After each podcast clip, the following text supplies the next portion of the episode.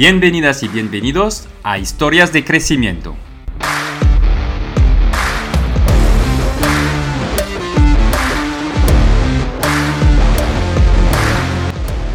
Emprendedores, deportistas y artistas se sientan aquí conmigo y nos cuentan a ti y a mí, sin bullshit, cómo han superado sus retos, pero también cada bache y cómo han gestionado todas las emociones que se encuentran por el camino.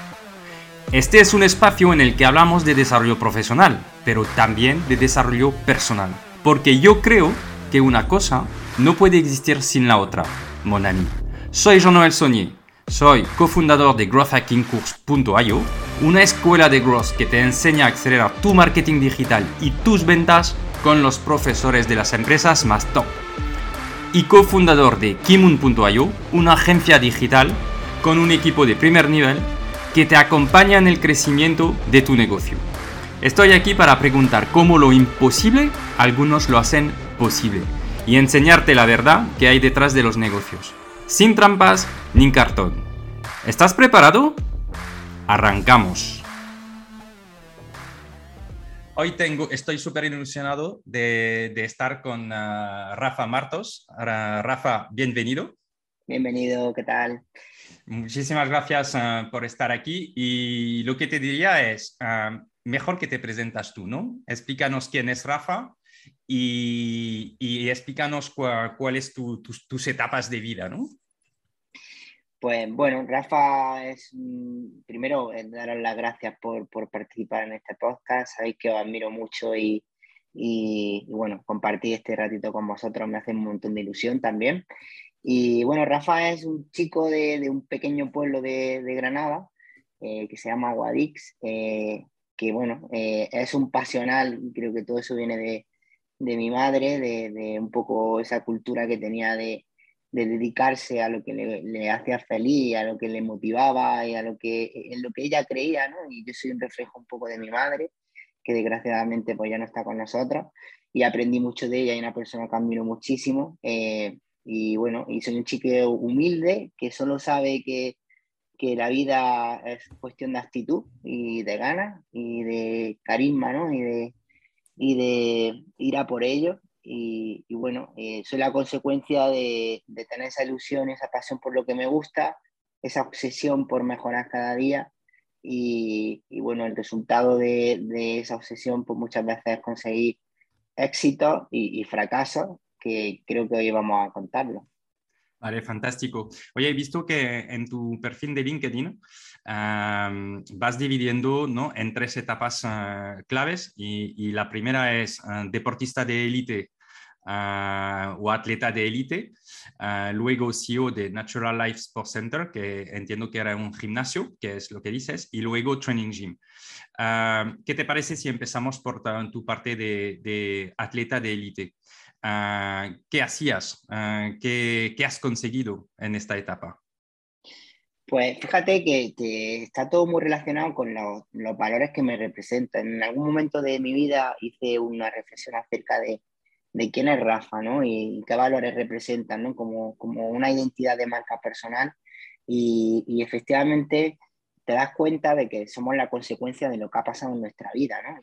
y el deporte sin duda me marcó muchísimo pues porque desde muy pequeñito en mi familia había, eh, mi hermano hacía mucho deporte y yo me aficioné a, la marcha atlética, que, sin duda no es un deporte muy conocido, pero en mi pueblo, que es Guadix, eh, tenía la suerte, o la no suerte, ¿no? Si fuese, hubiese sido Cristiano Ronaldo, quizás hubiese sido futbolista, pero había un deportista de élite que se llamaba Paquillo Fernández, que además es gran amigo, que bueno, fue campeón olímpico, subcampeón olímpico, campeón del mundo varias veces, y bueno, todos los chicos del pueblo queríamos hacer lo que él hacía.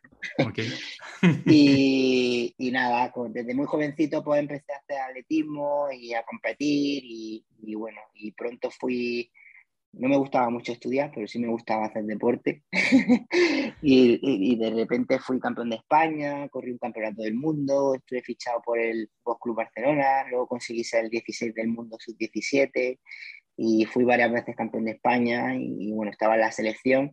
Y la verdad es que el deporte me, me ayudó mucho a, a, tener esa cultura del esfuerzo, a saber que nunca se pierde, siempre, siempre se aprende Eh, y, bueno, y al final pues sabes que para conseguir las cosas hay que trabajar duro y es cuestión de constancia, de capacidad de, de mejora, de, bueno, de tener esa, esa capacidad de levantarse cada día y, pelear por un sueño y luchar por, por, algo que te motive y por algo que te haga feliz, ¿no? Entonces, el deporte individual como la marcha, que además eran 20 kilómetros con apenas 14, eh, 15 años, ¿no? Que, que, entrenábamos muy duro, que en circunstancias, pues, en Granada caen una nevada, unos hielos importantes.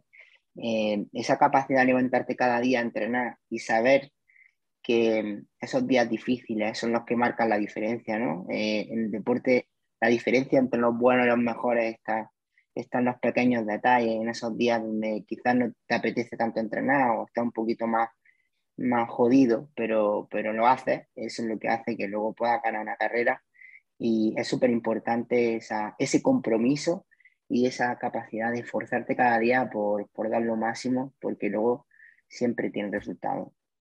Ok. ¿Y mm, cuáles son los aprendizajes? Tú, decías, o sea, primero, ¿cuál era el ritmo de, entrenamiento para, para, que entendamos. Entiendo que, ha sido algo, ah, dices, no, hay que ir a, levantarse por la mañana. Cuéntanos un poco quizás ah, esta, esta rutina o cómo te estabas entrenando para que, entendamos. Y además, como tú también te llamas Rafa y los que han leído el, el libro ¿no? de, de, de, Rafa Nadal, pues seguro que hay cosas en común, estoy segurísimo, y mm, que aprendemos, ¿no? Y cuáles son los aprendizajes también de esta rutina, ¿no?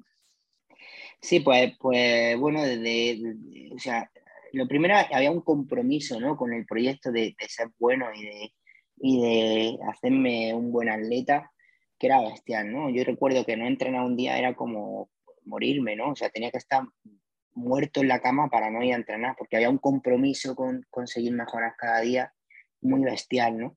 ¿El compromiso era contigo o con, con, con un entrenador o era conmigo mismo, era conmigo mismo, porque yo, que, yo sabía que si quería ganar una carrera, eh, tenía que entrenar cada día, ¿no? Y sabía que si eso no lo hacía, pues iba a hacer otro que lo iba a hacer, iba a entrenar por mí y al final me iba a ganar y no, ahí no hay queja, ¿no? Depende de ti al 100%, no puedes echarle la culpa a los demás si no has ganado una carrera o si has quedado el quinto, ¿no?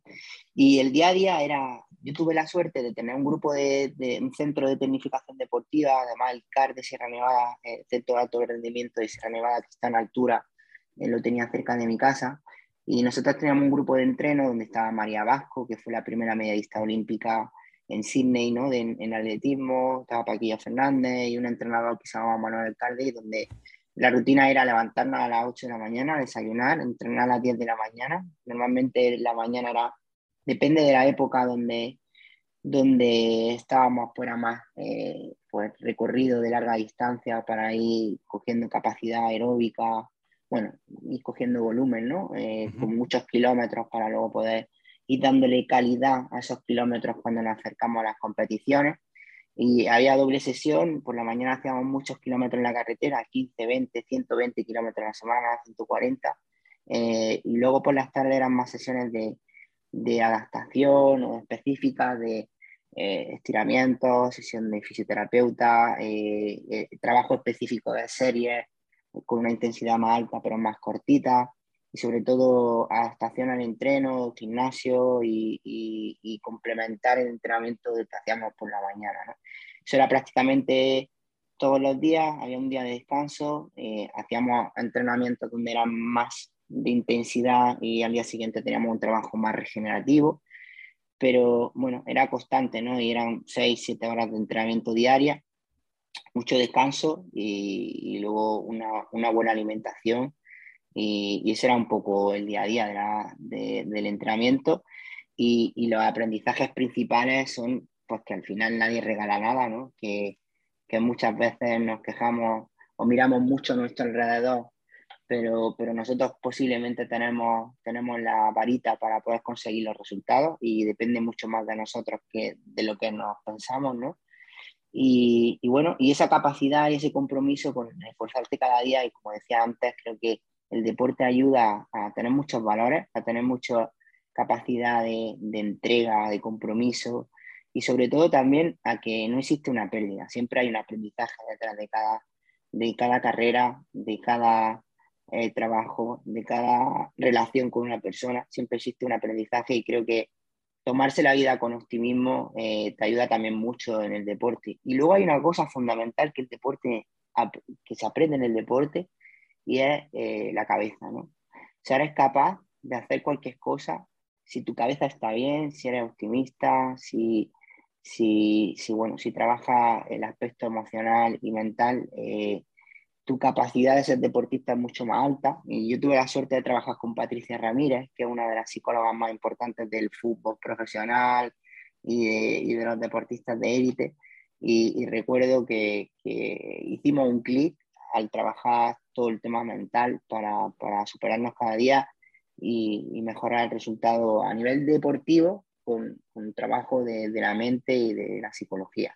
Vale, e, eso que lo que dices es, es, um, es interesante. Yo, yo leo muchísimas uh, biografías ¿no? de, de, deportistas um, porque pienso que hay una relación, es decir, que el mundo empresarial todavía no ha llegado a este nivel uh, donde están los, uh, los deportistas de élite, ¿no? como, como, tú, tú, lo, tú estabas, y que hay un trabajo no solo físico, pero mental, que seguramente podríamos traer al mundo empresarial. Entonces, tú que has vivido, eh, que has sido campeón y que hoy eres un emprendedor que está ah, creciendo muchísimo y lo hablaremos ah, luego por, por dónde has pasado, pero también estás liderando Training Gym, que es un, proyecto muy bonito en fuerte crecimiento. ¿Nos puedes, nos puedes, o sea, ¿tú, tú estás de acuerdo que hay cosas que podríamos traer del mundo deportista al mundo empresarial y cuáles son quizás las cosas que hoy te ayudan a ti, porque ya no nos lo has contado, pero que ves que es algo que quizás más emprendedores ah, deberían también ah, trabajar, ¿no? La parte mental, por ejemplo, es súper interesante. Hay cada vez más coach, ah, pero hay gente que lo ve como, bueno, es que yo no necesito un coach y otras personas que dicen, al final, si los deportistas de élite trabajan esta parte y, que son capaces de tener un impacto en sus resultados, pues puede ser que en el mundo empresarial lo podamos conseguir también. ¿Cómo lo ves? Creo que, hay muchas herramientas del deporte que si las traslada al, mundo empresarial y en general a tu vida, va a tener mucho más éxito. Creo que existe una relación directa, ¿no? Y que el aprendizaje que tiene el deporte eh, profesional lo puedes trasladar al mundo empresarial y tiene un montón de beneficios. Y, y yo destacaría algunos de ellos, ¿no? Y, por ejemplo, para mí el principal es, precisamente eh, esa habilidad que tienen los deportistas, ¿no? De eh, dar el máximo en un día o en dos días al año, ¿no? Al final tú eres deportista y sabes que te juega eh, tu carrera, tu peca, tu, publicidad en cuatro o cinco días concretos del año, ¿no? Y hay una preparación para que en esos cuatro o cinco días concretos tenga el pico máximo de rendimiento deportivo, ¿no? Y existe una preparación bestial con meses de trabajo para que ese día ocurra algo que es que tu, tu condición física esté al 200% y puedas competir y dar lo, lo máximo, ¿no? Eso si lo, trasladamos al mundo empresarial, pues eh, existen hitos, ¿no? Dentro de las compañías, cuando quieres conseguir una ronda, cuando quieres eh, lanzar un producto al mercado, cuando eh, sabes que tienes que crecer con equipo y tienes que ordenar la compañía y, hay momentos críticos donde tienes que prepararte mucho, ¿no? Y donde tienes que bueno, que demostrar que mm. ante tus clientes, ante tus inversores, a tus, tus propios compañeros, pues que estás preparado, que tienes los deberes hechos y que, y que existe, existe un, un, trabajo previo de preparación. Eso, eso por una parte, ¿no? El tema de rendir al máximo en, en los días eh, más importantes o en los eventos que la compañía eh, tiene por delante, ¿no? Y, y, puede hablar de una reunión con un fondo de inversión interesante para conseguir una ronda o el lanzamiento eh, de un producto en un día concreto y la puesta en escena ese día, la preparación previa para que se ocurra y ocurra bien. Son, son cosas relevantes. Y luego hay otra, hay otra parte que es la gestión de la incertidumbre, ¿no? En, en, en, una carrera existen un montón de cosas que tú no tienes previstas, ¿no? Eh, y, y, en el día a día, de, por mucha preparación que llevamos los deportistas, en el día a día de una compañía, pues el mercado es muy rápido, existen muchos factores externos, existen competidores que no conoces, ¿no? Y, que te tienes que ir adaptando y hay mucha estrategia detrás para poder conseguir, eh, eh, incluso a veces nosotros en los entrenos similábamos, pues que incluso cuando tú estás mal en una carrera y estás sufriendo y no estás, ves que hay competidores que van mejor que tú, hay estrategias, ¿no? Pues para ponerte a liderar el grupo y, y, dar un poco más en ese momento hace que el otro se desmoralice y tú puedas llegar más lejos. Bueno, hay muchas estrategias en, la, en el mundo empresarial, sobre todo el sacrificio, la capacidad de trabajo, eh, la actitud, eh, el aprendizaje, eh, que lo he comentado antes, pero tienen mucha relación con el rendimiento y la psicología, sin duda, ¿no? El hecho de, de poder sacar de cada momento un, un aprendizaje y el hecho de motivarte, eh, incluso cuando no logra una victoria, ¿no? Esa capacidad de, que te da el deporte de, de entender que no se pierde, sino eh, que existe siempre capacidad de mejora. O sea, tú puedes quedar el último, pero ya estás pensando en la próxima carrera, ¿no? En, cómo mejorar la próxima carrera. Entonces, en el deporte aprendes a gestionar eh, la derrota como un aprendizaje. Y eso es algo que ayuda mucho en el mundo empresarial, porque cuando sales a vender tu producto, tu empresa, eh, hay muchos no, ¿no? Y gestionar ese rechazo como un aprendizaje eh, te lo da el deporte y a mí me ha ayudado mucho, sin duda. sí, estoy, estoy de acuerdo contigo. pues volvemos entonces, ahí eres ¿no? campeón de España, entiendo. Sí. enhorabuena. y, ¿Y cómo financias? O sea, primero, entonces entiendo que al nivel de estudios, Ah, cómo compaginabas esto con los estudios rápidamente y luego la otra parte es, es cómo, cómo vas financiando ¿no? Ah, ah, esta etapa y cómo llegas, que imagino que el gimnasio es porque tú estás haciendo deporte, ves el impacto, bueno, vas a explicar por qué has decidido de montar un gimnasio, ¿no? Luego también. Sí, pues mira, eh, no, era, no era especialmente bueno estudiando. De hecho, recuerdo que mis profesores me decían que, que quizá eran más tontos de la clase, ¿no? Y, posiblemente no me, no me, interesaba mucho y era un, chico bastante hiperactivo y no me interesaba mucho lo que aprendía en el cole, no le veía mucha utilidad en ese momento. Eh, y, quizás no prestaba mucha atención y estaba pensando más en, el entreno y las horas del recreo, ¿no? Tengo mucha ganas Pero bueno, al final pues decidí no, no estudiar me salí de, de, la escuela jovencito, prácticamente sin, sin acabarla eso, luego ya sí que lo retomé después y volví a estudiar, pero me decidí dedicarme más al deporte, eh, con muchas peleas con mi familia eh, por tomar esa decisión, pero bueno, al final eh, la tomé y luego ya sí que me lo saqué con más, más adelante en los estudios, saqué eso y bachiller, pero no estudié mucho más. y, y bueno, en general Em, los, deportistas jovencitos como yo nos financiábamos de, dos cosas, una de pequeños patrocinadores y luego de las becas, que en, su momento existían unas becas que se llamaban ADO eh, y que, bueno, básicamente pues te cubrían un poco los costes de, de un niño de 15, 16, 17 años que tiene que viajar a muchos países para competir y que al final también necesita pues un equipo alrededor, como su entrenador, eh, bueno, su fisioterapeuta, su psicólogo y, un equipo de alto rendimiento, digamos, para conseguir esos resultados. Al final no ganábamos, no ganábamos apenas dinero, pero bueno, eh, nos dedicábamos a lo que nos gustaba y, teníamos financiación para poderlo hacer. Ok, entonces, entre este periodo de atleta de élite y montar el gimnasio, ¿Cómo te viene la idea de montar el gimnasio y por qué, por qué te lanzas en esto y cómo financias ¿no? el, la parte de gimnasio?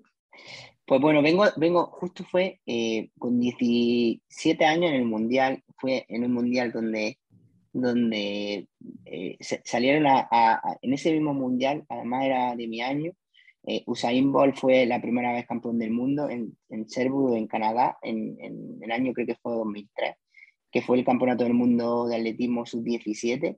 Y también salió otro, otro deportista mítico que fue eh, que, que, era un fondista eh, de Etiopía que era bestial. Y en ese mundial eh, iba con una buena, bueno, iba para hacer una posición mucho mejor de la que hice. Volví quedando el 17 del mundo de esa carrera Y ahí decidí que, que no iba a vivir del deporte y que tenía que volver a retomar mis estudios y, bueno, ya enfocar mi vida en, en, otro aspecto que no fuese solo el deporte, porque al final el deporte tiene una etapa, ¿no? Y, y luego si no tienes un plan B o no tienes otra formación, pues difícil que luego puedas eh, subsistir, ¿no? O tener un, un, futuro más o menos mm, normal. Y bueno, ahí decidí dejar el deporte. Recuerdo que tuve un par de años ahí un poco de, de bueno, de, de, disfrutar, de hacer otras cosas, ¿no? Y de, y de intentar estudiar más. Saqué, saqué los estudios básicos y con 19 años eh, eh, decidí, eh, trabajaba con una empresa de ambulancia, con 19 años mi hermano eh, Ismael tenía un puesto importante en una compañía de ambulancia en Almería y recuerdo que era un trabajo interesante porque trabajábamos 24 horas y, y llorábamos tres días y tenía mucho tiempo libre. Y recuerdo que empecé a hacer las cosas de formación y, y empecé a trabajar en una empresa de, de ambulancias conduciendo una UBI móvil. Y luego duré 10 años eh, eh, con, esa, con esa ambulancia y, y monté Training en paralelo, trabajando y montando ambulancias, que va una historia muy chula ahí. Eh, y bueno, eh, mientras conducía la ambulancia, mi pasión era el deporte y la tecnología. Era un friki de buscar CRM ya hace 15 años. Eh, uh -huh. Me acuerdo de Sugar CRM, que era una pasada. y, y, nada, eh, vi un gimnasio cerrado en un pueblo muy cercano a donde yo conducía la ambulancia de urgencia y me enamoré, lo visité y convencí a toda mi familia para que se hipotecaran y rehipotecaran para poder reabrir un gimnasio que estaba cerrado. La inversión era más pequeña que, volver, que hacerlo de, de, entrada porque yo vengo de una familia humilde y convencí a, a, media familia para que me ayudase a dar como una especie de entrada eh, que lo que aseguraba era en, en, cierta manera como una garantía por todo el material que tenía el gimnasio porque ya estaba montado y lo reabrí mientras conducía en ambulancia y, y, era mi sueño, ¿no? Dedicarme al deporte y, y, poder ayudar a la gente a descubrir los beneficios de la actividad física en su vida de manera más escalable, ¿no? Que era un gimnasio. Y por eso decidí montar un gimnasio y, y bueno, y ahí tengo que agradecer mucho a mi familia que me ayudó a dar ese, ese primer paso. Ok. ¿Y, ¿Y, qué tal ha ido? Pues fue un, un, un aprendizaje bestial eh, y también una cagada enorme. Eh, durante, bueno, tenía solo 19, 20 añitos cuando monté el gimnasio. Eh, no tenía ni idea de, los negocios y, y, obviamente tenía mucha ilusión y muchas ganas, pero si hubiese tenido quizá un poquito más de formación, pues no lo hubiese montado porque era un gimnasio de unos 1.500 metros cuadrados en un pueblo de apenas 12.000 con una población un poco hábito deportivo y más mayor, ¿no? Y, uh -huh. y bueno, los, los, números no daban para, para, generar beneficios, para tener un negocio estable. Eh, pero tenía un montón de ilusión y, y, y, yo creía que podía, que podía, que podía. Y bueno, eh, lamentablemente durante cuatro años lo gestioné. Hice todo lo que pude por, por sacarle a cada espacio, eh, a cada proceso, eh, rentabilidad y, y, poder aportar valor a los clientes para, para hacer eh, actividad física, pero lamentablemente no, no fue un, una, un, un, camino de éxito, fue un camino de mucho aprendizaje, fue mi máster, yo siempre digo que fue mi máster, ¿no? El montar ese negocio. Pasé de ser un chaval que, que venía un poco del deporte, de estar en el centro de las miradas, de salir en prensa, de tener éxito, a verme en un gimnasio encerrado 24 horas, eh, desde que se abría hasta que se cerraba y luego por la noche eh, agarrar una ambulancia para trabajar en mis turnos, porque mientras tenía ambulancia, que precisamente era la que pagaba un poco los problemas que tenía en el gimnasio de rentabilidad, eh, pues, pues lo aprendí ahí, ¿no? Eh, fue como un vuelco, ¿no? De, de, estar teniendo éxito en la vida meterme a trabajar muchas horas y con mucho esfuerzo e intentar aprender rápido porque no tenía margen de error, ¿no? No tenía caja para, para poder soportar meses malos.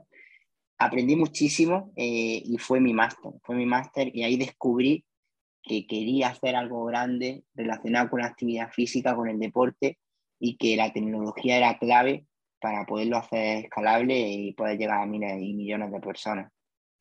Y, esto, ok, eh, antes de pasar, entiendo que entonces eso es el nacimiento de Training Gym que, que ahora nos vas a explicar, ¿no? Ah, pero eh, estando en la cima como deportista de élite, empezando en, en, algo que es ah, los negocios y en realidad no conseguir esta etapa, aunque has aprendido un montón, ¿eh? Pero entiendo que, ¿cómo te sentías? O sea, psicológicamente, ¿cómo lo has gestionado este periodo? Fue, fue un aprendizaje bestial, porque yo recuerdo que yo ganaba en la ambulancia, no sé, 1.200 euros, y tenía un préstamo de 100.000 euros ya al final en el, en el gimnasio, y automáticamente lo que ganaba en la ambulancia, ese mismo día me lo quitaban del banco para pagar el préstamo del gimnasio, y empezaba empezaba el mes con cero euros para gastar, mi, el dinero, el dinero en, en, en, mí. Y Recuerdo que tenía un piso cerca de donde vivía, tuve que dejarlo y vivía en el gimnasio. Me hice una casita, o sea, una habitación dentro del gimnasio, porque no tenía dinero para, para pagar un piso. Y, vivía dentro del gimnasio y recuerdo que en un espacio pequeño de 20 metros cuadrados, era mi casa y tenía un gimnasio de 1500 metros, ¿no? Siempre decía la broma de, joder, tengo un gimnasio como el de Cristiano Ronaldo, ¿no? Lo que pasa es que la casa la tengo de 20 metros cuadrados. Bueno, siempre podías decir, tengo una casa de 1500 metros cuadrados y dentro hay, hay un gimnasio, me apasiona y es muy grande. Recuerdo es que es muy gracioso, ¿no? Porque, ya, porque me, me, levantaba la clase de spinning de las 6 de la mañana, porque además era plagú la separación del gimnasio, y, salía ahí, me iba con mi, con mi toallita, me paseaba por mitad del gimnasio para ir a la ducha y me duchaba, y salía de mi casa, ¿no? Que era mi cuarto dentro del gimnasio. Y, y bueno, tengo muchas anécdotas porque recuerdo porque eh, para ir a cenar, eh, como no tenía dinero, tenía que abrir la, la, máquina de vending, coger todas las monedas, irme con el dinero de la máquina de vending a, tomarme una copa o a, o a cenar. Y era súper gracioso porque iba con ahí con cientos de monedas y me decían, otra vez viene el loco del gimnasio con todas las monedas. bueno, historias muy chulas, ¿no? Que en ese momento, eh, y, y, luego otra parte importante era cómo gestionar a nivel emocional cuando tienes, cuando tienes deuda y te están llamando los bancos cada día 500 veces, ¿no?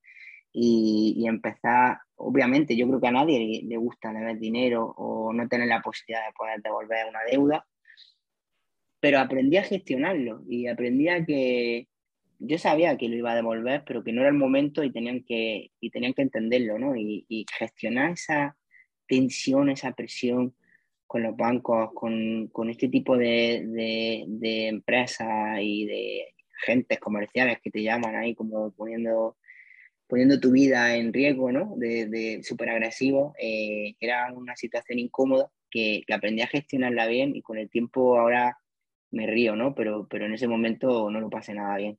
Ya, entiendo perfectamente. Y entonces, de ahí, uh, bueno, ¿cómo, ¿cómo acaba este, este, este tema, ¿no? Y, y cómo nace la idea de Training Gym.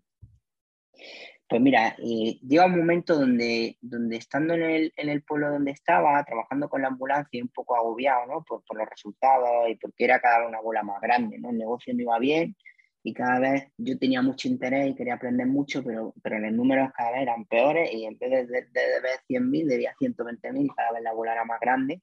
Decidí pararlo y además decidí pararlo porque me di cuenta de que no era escalable, ¿no? aparte de que no iba a cumplir mi sueño y de que, porque llegó un momento donde dije, mira, no, no, no, gestiono más el gimnasio y el dueño del gimnasio me dijo, mira, eres tan bueno, lo estás haciendo tan bien, eh, me gusta tanto tu, tu, forma de ser que no te voy a cobrar alquiler, no te voy a cobrar nada. Gestiónalo y vamos a media y el, el beneficio que te da el gimnasio lo repartimos. Pero yo ahí me di cuenta de que quería hacer algo grande, ¿no? que había descubierto que en el mundo del fitness, en el mundo de la actividad física, eh, los procesos eran muy manuales, muy manuales, eh, no había tecnología para escalar el negocio y había un margen de mejora bestial en todos los procesos y, y sobre todo en, en, cambiar el foco, ¿no? De, muchas veces estamos pensando en el foco y apunta hacia nosotros, hacia, hacia nuestro negocio, y si ese foco lo gira y apunta al cliente, descubres que hay un montón de oportunidades de mejorar procesos, de crear tecnología, de que el cliente esté más feliz, de que de que mejoramos las palancas del negocio y descubrí y me apasioné por, por, la tecnología y por, el, y por el fitness y decidí aparcar mi proyecto más pequeñito, que era un gimnasio en un pueblo, a convencer, porque no tenía ni un duro, o sea, empecé con menos de 120 mil euros, eh, y, y, dije, no quiero más gimnasio, y aunque no pueda ahora mismo asimilar toda la deuda que tenga, ya me buscaré la vida para poderlo pagar. Seguí con las ambulancias trabajando para poder, pagar, poder ir pagando la deuda. Y como no tenía ni idea de desarrollo, eh, conocí a un ingeniero que me daba servicio en mi gimnasio en el programa que tenía de control de acceso y lo convencí para que se hiciese socio de Training Gym como CTO y, empezamos al 50%. Y la verdad es que fue eh, una decisión súper súper oportuna, estoy súper contento, aprendo cada día de él tenemos muy, roles muy diferentes, ¿no? En la parte de, desarrollo y en la parte más de negocio. Y, hasta el día de hoy, 11 años después, eh, tenemos una relación increíble como fundadores de Training Gym. Y, bueno, así fue el inicio de Training Gym, descubriendo que había una necesidad bestial de incorporar tecnología, mejorar los procesos con el cliente y de escalar el negocio. Y mm, entonces es tu socio actual, lo, lo podemos nombrar, ¿no? Sí, sí, se llama Bernardo, es mi socio actual y, es un crack y tengo una relación con él eh, increíble y sigue siendo el CTO de la compañía y lidera un equipo ya de casi 20 desarrolladores. Pues uh, un saludo a Bernardo. Pero uh, Bernardo acepta de venir a desarrollar una tecnología de alguien que está cerrando un, su gimnasio y que tiene 120 mil de deuda. O sea, cuéntanos esto porque esto me parece rocambolesco, ¿sabes? Sí, sí. Además fue una historia, eh, porque yo, yo termino el gimnasio y, y, el dueño de la empresa de software de control de accesos que me instaló en mi software, en mi gimnasio, el software para controlar los pagos y el, el control de accesos de, del club, em, me llama y me dice, Rafa, él tenía, aparte de la empresa de software de gestión de control de accesos, tenía un gimnasio en otro pueblo de Almería y me dice, Rafa, quiero que me gestiones tú eh, mi gimnasio, tienes muy buena idea y quiero tenerte cerca en la operativa para también eh, aportar mi idea y demás, y quiero que te venga a, gestionar mi club. Em, yo ya tenía la idea de Training Gym y en su día fui a ese club a, a, convencerlo de que quería hacer un software de gestión de entrenamiento, de gestión de actividad física con el cliente, de relación con el cliente, ¿no? Y, se lo cuento al dueño de la compañía y, no le encaja bien, no lo ve. Eh, y, sin embargo sí que habla con Bernardo, que era eh, socio de Training y le cuenta que, quería hacer lo que yo le conté, pero sin contar conmigo. ¿no? Entonces Bernardo viene y me dice, oye, mira lo que me ha pasado, eh, quiero que lo sepa y, al final decidimos montarlo juntos. ¿no? y, montamos la compañía, bueno, y al principio convenzo a Bernardo de que, de que existe un proyecto bestial, de que hay una oportunidad de, negocio increíble, de que él va a ser mi socio al 100% y que vamos a tener el mismo nivel de participaciones y que, y que podemos lograr algo increíble, eh, lo convenzo. Eh, de hecho, durante los primeros meses él trabajaba en su empresa y por las tardes en sus tiempos libres empezaba a desarrollar el software. Unos meses después yo decido eh, bueno, decido, buscamos inversión y entra un tercer socio, un amigo, eh, y conseguimos alguna financiación de, pública y, y, decidimos que Bernardo se salga de la empresa para poder desarrollar el software y, yo pues sigo trabajando en la ambulancia y no cargo a la empresa de un cargo más de, de coste de salario. Y empezamos así, eh, con Bernardo ya liberado y, trabajando en Training Gym, a los pocos meses de empezar, y, conmigo pues, pues, trabajando en la parte más comercial, como tenía un trabajo que me permitía pues tener más tiempo libre, pues haciendo las primeras acciones comerciales, eh, desarrollando un poco la idea del producto, del negocio, ¿no? haciendo la parte tanto de definición de producto para que Bernardo lo fuese desarrollando, como la parte de negocio para empezar a comercializarlo, incluso ya en las primeras eh, productos mínimos viables, pues la parte de servicio técnico y demás la iba haciendo yo al principio, porque éramos los dos solos. ¿Y la, la, idea que teníais originalmente uh, sigue siendo Training Gym hoy o, o, se, ha ido evolucionando?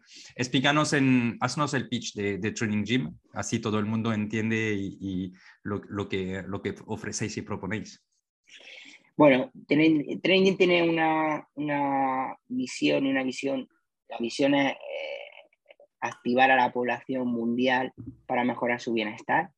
Eh, y luego, en cuanto a, la, misión, es más eh, prescribir y recomendar actividad física, o sea, un software que tenga tecnología y metodología. Al final nos queremos diferenciar mucho de del resto de software por la metodología para aplicar la tecnología, ¿no? Al final, software existen millones que hacen muchas cosas y todos muy parecidos, pero existe detrás una metodología de éxito que hace que, que tenga penetración con tus clientes, que aporte valor a tu cliente, a tu empleado, que tenga eh, esa, e, esa, transversalidad y que aporte valor a, tu negocio, eh, a los negocios fitness, ¿no? relacionado con los negocios fitness y también con los usuarios finales. Al final somos un software SaaS que le ofrecemos a los negocios fitness eh, mejoras a través de la tecnología y la metodología para que capten más clientes, incrementen la vida media de sus, de sus miembros en su gimnasio, en sus negocios fitness y para que incrementen el ticket medio en, su, en su negocio fitness, ¿no? Y, hacemos toda la tecnología que hay alrededor para conseguir esos tres objetivos. Eh, que los negocios fitness tengan más clientes, más tiempo de permanencia de, su, de sus miembros y incrementar el ticket medio por usuario para que su negocio vaya, mayor, vaya mejor. Y como cometido como empresa, lo que queremos es llegar a más población para brindar bienestar y salud y felicidad a la sociedad porque a través de la actividad física esas son las recompensas que tenemos. Sí. ¿Y cuánto, cuánto cuesta para un, gimnasio? ¿no? ¿Cuál es el modelo de, negocio que tenéis? ¿Y ah, cuánto genera un cliente medio? Voy a contestar también a la pregunta anterior, creo que no te la he contestado y, es relevante. Eh, o sea, al principio de lo que pensábamos que iba a ser trading hemos pivotado mil millones de veces. O sea, cada día pivotamos y aprendemos. Solo sabemos que estamos en beta siempre y el día que pensemos que hacemos algo bien estaremos muertos.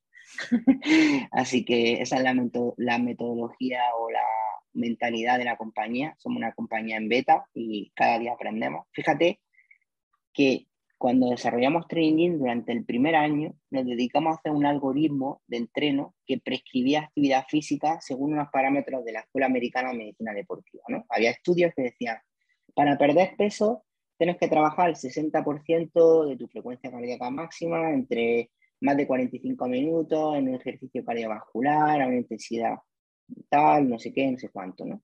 nosotros lo que hicimos fue un algoritmo que era acabar de recabar información del usuario, oye, cuántos años tienes, cuántos días querías entrenar, cuánto tiempo tienes disponible, tienes alguna lesión, no la tienes. Luego, por otro lado, casaba y hacía match con el gimnasio, con las actividades que tenía, con las máquinas que tiene el gimnasio, con la dificultad de las máquinas y de los ejercicios, pum, y le armaba un programa de entreno en segundos de 4, 6, 8 semanas en base a, estudios científicos. Salimos con eso al mercado, que era un algoritmo que prescribía actividad física, y nos dimos cuenta que fue la cagada más grande que hicimos. Y nos tiramos un año haciendo eso, porque llegamos al mercado y los gimnasios, sobre todo los personal trainers o los entrenadores de los gimnasios, nos dijeron, aquí está el trabajo. Oye, aquí esto está muy guay, pero, pero cada maestrillo tiene su librillo. Yo no quiero que ponga este ejercicio, yo no quiero que, haga, que recomiende esto, porque esto no está bien para este tipo de cliente, ¿no? Y fíjate que si sin validar esa hipótesis salimos al mercado, nos tiramos muchísimo tiempo eh, trabajando en ese desarrollo y nos dimos cuenta luego de que simplemente con hacer una biblioteca de ejercicios y con que el entrenador lo hubiese elegido y lo hubiese armado a él, hubiésemos tenido mucho más éxito, ¿no? Eh, aprendizaje y cagadas te puedo contar un millón. Eh, la, primera, la primera fue fuerte, ¿no? Porque estiramos un año haciendo el algoritmo, nos dimos cuenta que no haya para nada. Eh, y, así ha sido de manera continuada, pero... Pero, pero eso es interesante lo que, lo que dices, porque creo que ah, de ahí podemos aprender, ¿no? De, ah, porque creo que todos hemos pasado por ahí. Ah, empezamos con mucha ilusión un producto, y muy a menudo pensamos lo que nosotros, o sea, desarrollamos lo que nosotros pensamos y a nosotros nos ha pasado, ¿sabes? Ah, durante X meses hacemos inversión, desarrollamos todavía no estamos suficientemente en contacto con el feedback, tú lanzas lo que tienes en mente y resulta que el mercado, que es el que gana siempre, es el cliente, decide que tú lo que pensabas quizás no encaja completamente o que encaja para nada y tienes que volver atrás. O ¿tú crees que en este momento y, con lo que sabes ahora um, se hubiera podido hacer distintamente? ¿Y qué hubieras tenido que hacer? ¿Qué le dirías a Rafa que empieza Training Gym de hacer ahora con tus aprendizajes que va a servir a nuestra audiencia de pensar cómo ellos lo pueden hacer también. Claro, o sea, cambiaría muchas cosas sabiendo lo que sé y formándome, por ejemplo, con vosotros, donde he aprendido mucho.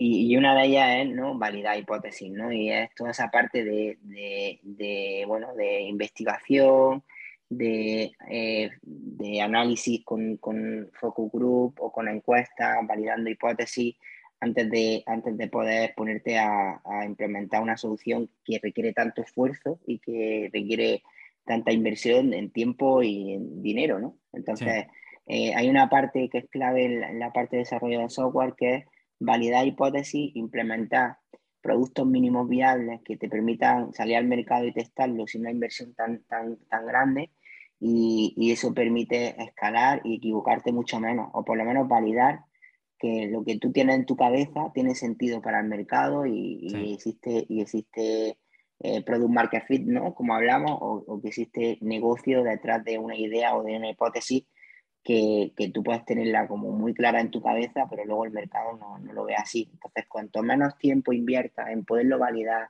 en poderlo testar, y, valides cuanto antes con productos mínimos viables tu hipótesis, eh, el riesgo es menor y la inversión y el coste, que muchas veces la muerte de una compañía, eh, tiene menos peso, ¿no? Efectivamente. Y lo que tenemos que decir es que eh, hoy en día hay muchas herramientas que te permiten de no desarrollar tanto un, un producto mínimo viable, ¿no?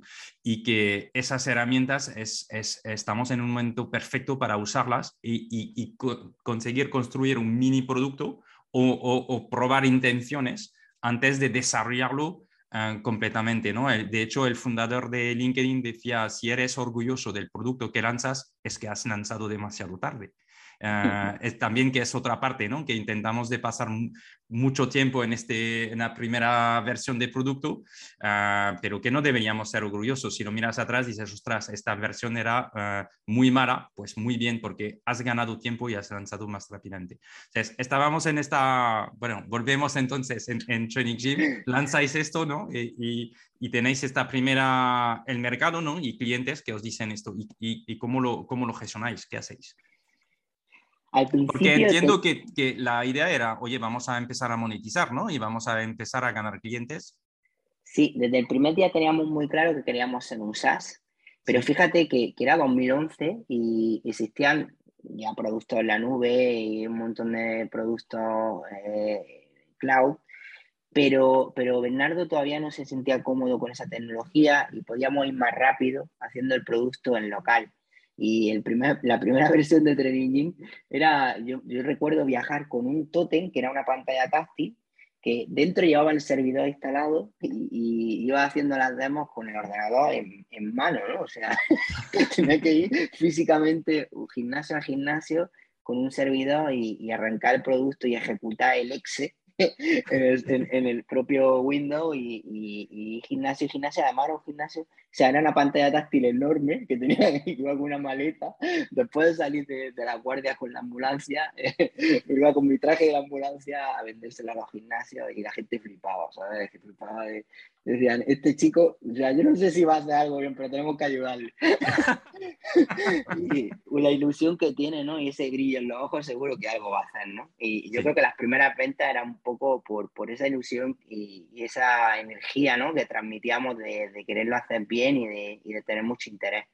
Y, bueno, que esto también es el trabajo que tenemos como emprendedores, ¿no? O sea, transmitir y vender eh, esta ayuda que pensamos que es un producto fantástico, pero no nos queda otro remedio, lo digo porque es importante, ¿no? De, salir y de ir a, explicar a, todos eh, tus futuros clientes por qué tu producto va a ser muy potente y cómo les pueden ayudar a ellos a transformarse, ¿no? O sea, estabas digitalizando ya los gimnasios. Yo recuerdo, sí, que, que salía de, la, de las demos de las presentaciones que hacía física en cada uno de los gimnasios. Y, yo tengo una, una capacidad, quizás la más, la más importante de mí es la de empaparme, o sea, ser una esponja, ¿no? Me, me rodeo de gente que sabe más que yo y, intento absorber todo lo que puedo y, llevarlo a, a, utilizar lo que yo creo que tiene sentido en nuestro modelo de negocio, en nuestro equipo y, y quizás la, la, característica más importante de mí. No soy ni el más listo ni el más inteligente, pero intento absorber todo lo que tiene sentido para nosotros y aplicarlo de manera inmediata. ¿no? Al final aprendes muy rápido cuando lo aplicas y, cuando lo pone en práctica al día siguiente de haberlo, de haberlo aprendido, ¿no? de haberlo escuchado. Entonces yo salía de las demos, recuerdo que escuchaba a mis clientes eh, decir mi idea. En los cinco primeros minutos de salir, eh, salía ya contándoselo a Bernardo y lo poníamos en práctica de manera inmediata, porque es que éramos Bernardo y yo, ¿no? O sea, salíamos la demo y al siguiente cliente, sin tenerlo hecho, yo le contaba que ya lo teníamos, que ya lo íbamos a tener y que lo teníamos hecho, ¿no? O sea, yo salía de, de una idea brillante de algún cliente, lo primero que hacía era transmitirle al producto, que era Bernardo en ese momento, y lo segundo que hacía era en la siguiente demo que tenía 10 minutos después decirle que ya la estábamos haciendo y que dentro de tres semanas. Además había una frase típica, ¿no? Como cliente, en tres semanas lo tenéis, ¿no?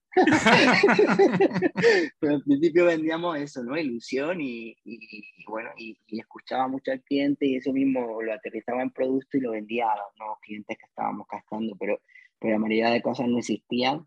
O, o nunca llegaron a existir, pero, pero luego la relación con los clientes fue muy honesta y, tenemos una relación increíble y nos admiran mucho, aunque algunas cositas pues no hayan sido de todo verdad, ¿no? bueno, luego hay una prioridad de producto y puede cambiar el, el, orden, ¿no? Pero, pero sí que es interesante lo que dices de, primero, hay que salir al mercado, ¿no? O sea, eh, tienes un SaaS, una tecnología, pero al final es cliente que te va a dar la información y además te puedes empapar al principio de lo que quieren realmente los clientes y lo vas diciendo inmediatamente y así construyes tu producto en base a las necesidades de los clientes. Y creo que esto es un aprendizaje súper interesante ¿no? Ah, y súper importante. entonces, ¿cuándo empiezan a pagar los clientes? ¿Cómo haces? O sea, lo digo porque también ah, el producto SaaS, ¿sabes? Ah, no es un producto que monetiza muy rápidamente. Es decir, al final hay una, y nos vas a explicar la financiación, porque, porque cómo es el payback, cómo, finan, cómo monetizas a través de clientes que, que, pagan mensualmente, ¿no? Y cómo ganas los primeros clientes ah, y, cómo vais financiando ¿no? esta, esta actividad. Bueno, eh, al principio nos financiamos con un amigo que se llama Ángel, que participó en la compañía. Yo recuerdo que conseguimos... Oye, tiene, tiene un nombre perfecto, ¿no? Ángel para ayudar. no podía ser mejor. Totalmente. Pues, pues Ángel llegó a nuestras vidas y, entró en la compañía porque le gustó mucho el, producto y le conté la idea de negocio. Obviamente tenía un business plan que éramos multimillonarios en los dos primeros años y, y él, le encantó el producto y, confiaba mucho en mí. Era un amigo de la infancia de mi hermano un poco más mayores y, bueno, tenía ahí un dinerillo ahorrado y, y decidí invertirlo en la compañía. Conseguimos además un préstamo de Caixa, porque claro, yo entraba a un banco y, y saltaban las alarmas. Yo, yo, debía dinero a todos los bancos que había en la comunidad de la provincia de Almería. Entonces teníamos que pedir financiación pública y, y bueno, y ahí conseguimos las primeras, los primeros 40.000 euros que fueron para, para dedicarlo íntegramente al desarrollo del producto tardamos un año en como tener la, la, primera versión del producto mínimo viable de Training y ahí pues yo me dedicaba a visitar clientes uno a uno y a salir de mi guardia de la ambulancia y empezar a vender. Recuerdo que una de las cosas relevantes fue implementarlo en algunos clubes de referencia en España totalmente gratis. ¿no? Yo, yo iba y decía, oye, quiero que tengáis el producto, quiero que lo probéis, quiero que os sirva eh, para escalar vuestro negocio y para que a mí me sirva también para contar un caso de éxito y para, y para poderlo, poderlo poner en valor y aprender de vosotros, ¿no? Y mejorar el producto cada día. Y eso fue muy bien. Recuerdo que uno de nuestros primeros clientes fue Wii Granada, y recuerdo que otro de los primeros clientes fue en Canarias, ¿no? Imagínate, mandado un, un, un, ordenador, local allí, que además petó la, la, base de datos del ordenador, petó el disco duro y, y, se quedó sin software durante unos días. Y ahí hubo una llamada muy interesante, sobre todo de Bernardo, el cliente cagándose un poco en nuestra vida, ¿no? Y, y, ahí empezó las primeras ventas, en el primer año tuvimos las primeras ventas de, del SaaS. El ticket medio no ha cambiado mucho, está sobre unos 150 euros la licencia, nos especializamos mucho en gimnasios de más de 500 clientes y, y en el primer, los primeros dos años ya conseguimos las 100 primeras licencias, que eran unos 10.000 euros de MRR mensuales y, poco a poco fuimos escalando y mejorando el producto para hacerlo más, más escalable, sobre todo en el proceso comercial, porque eran visitas a clubes uno a uno, la implementación del producto era formaciones presenciales en los clubes. Imagínate ahí la escalabilidad que teníamos y, bueno, y, y, cómo era el proceso tanto de onboarding como el proceso de venta, como el proceso de, de, soporte, ¿no? Que era conectarnos por TeamViewer cada vez que había un, ticket, ¿sabes?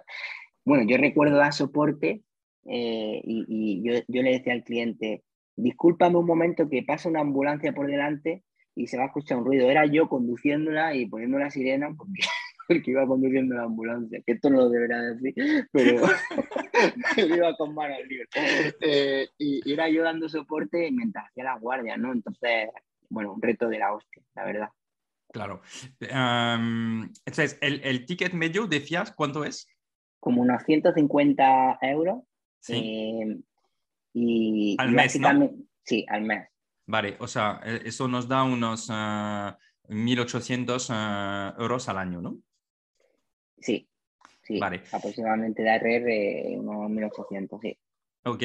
Y mm, y entonces las primeras palancas son directamente ir a ver eh, los gimnasios, uh, segmentar, ¿no? Uh, elegirlos, porque entiendo que hay un, un coste por, por, clientes que ellos tienen en, en, su gimnasio, ¿no? Y de esta forma vais segmentando por gimnasio suficientemente grande, uno para ganar social proof, ¿no? Tener ya clientes de nombres, que es muy importante en B2B, ¿no? Y en SaaS, tener ya referencias que lo están utilizando, que, te, que seguramente te han ayudado a vender en otros ah, gimnasios ah, o, cadenas y, ir ah, ahí sumando. ¿Cómo habéis, o sea, una vez que habéis financiado con, con este ángel, cuáles han sido las, las, las next steps, ¿no? las próximas etapas? De financiación. Es muy, es muy de manual, porque al final eh, primera, las primeras personas que se incorporaron a la compañía fueron becarios, y ahí fue una forma de atraer talento. Eh, empezaron con el proyecto muy, muy, muy básico y, siguen siendo programadores hoy en día. De hecho, el arquitecto de software de la compañía viene de esas becas. Eh, fue una forma de financiarnos eh, al principio y luego ya hemos tenido como 14 o 15 exit dentro de la compañía, son 11 años. Y, y cuando conocieron nuestro producto, una empresa de maquinaria invirtió en nosotros, luego salió, eh, luego entró una empresa de, consultoría deportiva que también invirtió en la compañía y luego salió con un exit. Luego invirtió, eh, eso todo en, en, o business angel. Luego invirtió una empresa de, de, pintura que tenía como una especie de venture capital, pero en plan, family, en, plan más... Eh, ¿Family office? Sí, más business angel en una etapa más inicial. Y luego conseguimos todo tipo de financiación, de ENISA, CEDETI, y, y luego un, hito súper relevante que fue cuando una de las cadenas de gimnasio más importantes de España, que se llama GoFit, en 2016, eh, decidió invertir en nuestra compañía y ahí ya fue cuando, por un lado muy bien, por otro lado no tan bien, no teníamos tanta experiencia en todo el tema de money y, bueno, eh, compraron el 51% de la compañía en una etapa muy temprana y, y ahí hubo una dilución eh, importante. Y, con el paso del tiempo hubo un conflicto de interés, ¿no? Porque al final ellos tenían una cadena de gimnasio, nosotros vendíamos gimnasio y eh, hubo un, un, conflicto de interés que luego se resolvió muy bien y hay una relación increíble con ellos pero eh, que nos lastró un poco el crecimiento exponencial que tenía la compañía o que podía haber tenido la compañía en, un momento dado, ¿no? Pero bueno, ahora mirarlo para atrás como muy fácil, pero ahí te diría que hemos tenido todo tipo de inversiones, desde Business Angel, eh, ya eh, inversiones más industriales, porque no teníamos experiencia en el Money y en el Venture Capital, y fueron más inversiones del mercado. Nunca salimos a buscar financiación, siempre nos buscaron ellos, ¿no? Y no teníamos esa experiencia pues, para hacer un buen pacto de socios para definir bien eh, una valoración de la compañía y fuimos como muy aprendiendo con muchos errores. Eh, y bueno, eh, con el paso del tiempo hemos ido solucionando y, y, ahora sí que tenemos inversiones de Venture Capital con Axon, Axon Partners, que es uno de los fondos más importantes de España y Europa, con GitHub eh, Market, que también otro, otro inversor importante en, en el ecosistema de, de startup y de tecnología pero, pero ha sido aprender mucho a, base de, equivocarnos, ¿no? Y hemos conseguido también, pues, desde CDT, proyectos europeos, en ICRES.es, bueno, todas las financiaciones del Estado que existen, yo creo que hemos, hemos estado por ellas y seguimos trabajando con muchas de ellas a día de hoy. ¿Cuánto en, en total, o sea, la inversión de Axon? Uh, de, de, Un millón y medio hace unos meses. Pero en total hemos conseguido como 6 millones en ronda eh, en los últimos 4 o 5 años. Sí. Okay. Y a nivel, nivel de cap table, ¿cómo, cómo, cómo se queda un poco las entradas, salidas uh, en tu cap table? Bueno, ahora tenemos como el cap table ya se, se rompió con la entrada de, de este, esta cadena de gimnasio en su día, porque compraron el 51 y luego, como sabéis, pues bueno, una vez que tienes el 51 pues hay, muchas opciones, ¿no? Pero si, si, van haciendo ampliaciones de capital y a los fundadores no van diluyendo, ¿no? Ahí se descompensó un poco la balanza y no lo recomiendo, eh, pero bueno, fue lo que pasó. Y, y, al final ellos ya tenían casi un 70 eh, hace, hace cuatro, cuatro añitos. Y hubo un momento donde, donde dijimos, oye, pues mira, no, no queremos seguir con este proyecto porque al final no, no, no podemos cumplir nuestro sueño, ¿no? que es llegar al mayor número de gimnasios del mundo. Y ahí fuimos muy coherentes y ellos decidieron salir y, buscar a alguien que comprase sus participaciones. Y ahí entró Gita, que fue una empresa que es una boutique de Money eh, que está rodeada de un montón de family office, ¿no? Eh, y que ha invertido en muchas compañías, desde Playtomy, Mr. Jeff, Training Gym, eh, ahora con Padre Nuestro, bueno, tiene un montón de, de compañías en su ecosistema a una compañía de, de, oportunidad, ¿no? que invierte en empresas eh, cuando ve una oportunidad interesante. Y, y tenía el encargo de, de, hacer la compraventa de las participaciones de GoFit, que le encargamos entre GoFit y nosotros a él, eh, a esa empresa, se llama Íñigo Colomino, y se enamoró tanto del proyecto que consiguió el M&A para conseguir toda la parte de, de dinero ¿no? de, su, de su propio eh, Family Office para comprar toda la parte de GoFit y, entrar en, el accionariado y en, el equity de la compañía. Y a partir de ahí preparamos una segunda ronda. O sea, primero fue la compra de, en secundario de las participaciones de, de GoFit y luego preparamos una segunda ronda con la entrada de Axon, que ya fue de, un millón y medio. Pero previo a eso, hemos tenido ampliaciones de capital, inversiones con, con el grupo de Nigesport de GoFit por valor de 2-3 millones de euros aproximadamente. Entonces, em, entiendo que con, todo este movimiento vosotros habéis recuperado también ah, participaciones, ¿no? Que, y... Sí, hemos, ahí hemos tenido eh, acuerdos, obviamente no hemos podido recuperar mucho porque nosotros no hemos podido poner, eh, somos, somos pobres todavía, espero que algún día tengamos algo de dinero con el esfuerzo, pero de momento somos pobres. Y, y muy trabajadores, que yo creo que esa es la clave, disfrutar del camino, no tanto pensar en, en lo, que, en lo que tienes, sino si te gusta lo que haces es la clave.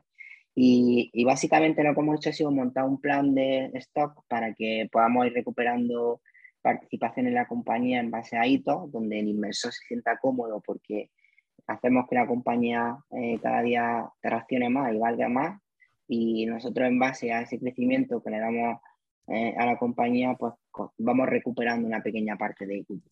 Hmm. Habéis hecho un poco como Elon Musk, ¿no? Que tenía un plan en función de la valoración de la empresa, podía recuperar, creo, mm, e, exactamente, no, no, me recuerdo, pero como un 20% de sus acciones. No digo que sean esos números, ¿no? Pero, pero a veces es interesante de pensarlo, ¿no? Como mecanismo, porque al final es una forma para ti de llegar a los uh, otros accionistas también, de llegar a ciertos uh, hitos y te permite de recuperar una parte, ¿no? creo que es un mecanismo interesante. No sé cómo tú lo ves, si tienes, cuál, es tu opinión, pero puede ser interesante. Y no siempre se, se, se, negocia o se pone. Sí, o sea, yo creo que es súper interesante para ir recuperando equity. Eh, piensa que en nuestro caso es un caso súper, eh, o sea, no, no, existen muchos casos así, ¿no? Eh, de hecho, eh, existe un problema porque nosotros cuando íbamos al mercado de Venture Capital nadie nos quería analizar porque estábamos súper diluidos ya los emprendedores, ¿no? En una fase tan temprana, con una dilución tan grande, era complicado. Entonces pues, tenemos que, tuvimos que recurrir a, la parte de Family Office.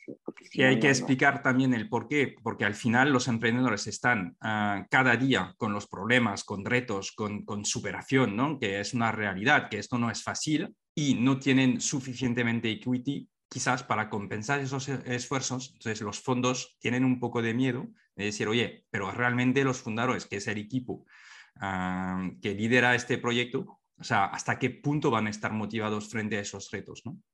Claro, eso le, asusta. De hecho, es, una variable que eh, muchas veces la utilizan para ni siquiera analizar el, proyecto. Es un deal breaker, ¿no? O sea, si, si no tiene equity como emprendedor en un 40%, ni siquiera analiza la compañía, ¿no? Entonces nos costó mucho levantar y sobre todo también porque piensa que era una compra en secundario, no era dinero para hacer que la compañía creciese, ¿no? Era para comprar participaciones era un momento crítico donde teníamos problemas de escalabilidad y de crecimiento por, por un tema de inversión. Con suerte y con paciencia, pues eh, lo hemos conseguido resolver y, con, también con la valentía de, de Gita y de Íñigo ahí en, en, apostar por la compañía. Bueno, también desde el conocimiento de vivir la compañía desde dentro y, y analizarla bien. Y, bueno, ahora estamos en una posición donde vamos recuperando equity, donde estamos mega motivados. Yo diría que es el momento donde más ilusión y más pasión y más oportunidad de crecimiento tenemos y donde estamos rodeados de, de buenos fondos que nos ayudan a, a, comprender mejor el modelo, a aprender de otros, de otros casos de éxito y a seguir creciendo. Y ese ha sido un poco el viaje de, de la inversión, sí. Súper interesante. Al nivel de números, danos números de dónde estáis ahora mismo, usuarios, gimnasios, países, para que también eh, nuestra audiencia ¿no? entienda eh, lo que estáis construyendo. Em, y quizás también nos puedes, uh, bueno, primero esta parte y luego quizás hablamos también de cómo habéis crecido hasta, hasta esos niveles, ¿no? Que las palancas que, que habéis usado. Pues mira, en términos de datos, estamos facturando unos 1.800.000 eh, de facturación. Tenemos como unos 1.100 gimnasios, eh, que como decías, pues son unos 1.800 de ARR anuales, unos 150 euros de ticket medio. Tenemos tres partidas de ingresos. La principal es el MRR o el ARR, ¿no? el recurrente del software. Luego tenemos una parte muy eh, pequeña. MRR es Monthly Recurring Revenue, ¿no? Lo que se factura cada mes de forma recurrente, que es lo bonito de los modelos SaaS es que efectivamente, si los clientes se quedan, y esto lo hablaremos, pero pues efectivamente vas, cada vez que añades un cliente, ah, matemáticamente sube y el, ARR es Annual Recurring Revenue, es decir, lo que piensas que vas a poder facturar el año que viene basado en, el año anterior, ¿no? Porque los clientes siguen facturando más lo que vas a añadir, menos lo que vas a perder. Básicamente es, esa. pero Annual Recurring Revenue por ARR, ¿no? O sea, estáis en 1,8 millones, ¿no? Decías. Sí, de facturación, uso cerrado, sin ARR, o sea, lo que hemos facturado en el último año. Eh, y ahí el 95% de los ingresos son, son, la licencia, el, el MRR, eh, luego tenemos una partida pequeña que es un 2,5% que es algo de hardware que hacemos para mejorar el software, pues una báscula que te permite pesarte y sacar la porcentaje de grasa en un gimnasio, eh, unas tablas que permiten controlar los accesos a las clases de los gimnasios y, y, alguna partida más de otros servicios que son implementaciones, desarrollo a medida, pero muy pequeños. Entonces, aproximadamente estamos facturando unos 150 de, MRR mensuales y el resto es, hardware o, implementación, que es muy pequeño. ¿vale? Okay. ¿Y qué objetivos tenéis el año que viene? Pues mira, el año que viene tenemos un plan este año de, de crear varios modelos de negocio. Estamos pasando de, de, una compañía puro B2B a ir validando hipótesis de cómo podríamos ser una compañía B2B2C, porque eh, eh, como, como, estábamos hablando, nuestros datos son, tenemos operaciones en 23 países, hemos conseguido llegar a los gimnasios más top de todos estos países, las cadenas más grandes de Colombia, Chile, Perú, Argentina. Principalmente estamos enfocados en Portugal, Brasil y Latinoamérica y España, ¿no? Todo lo que son idioma español, idioma portugués eh, y Portugal de Brasil. Ahí es donde tenemos principalmente nuestro, nuestros principales ingresos. 60% del revenue España eh, y 35, digamos, LATAM y el 5% Brasil y Portugal. Eh, principalmente trabajábamos antes de la pandemia hasta, hasta un modelo de negocio. Nuestro buyer personal era un gimnasio que tiene más de 500 usuarios finales, o sea, los gimnasios de tamaño medio grande.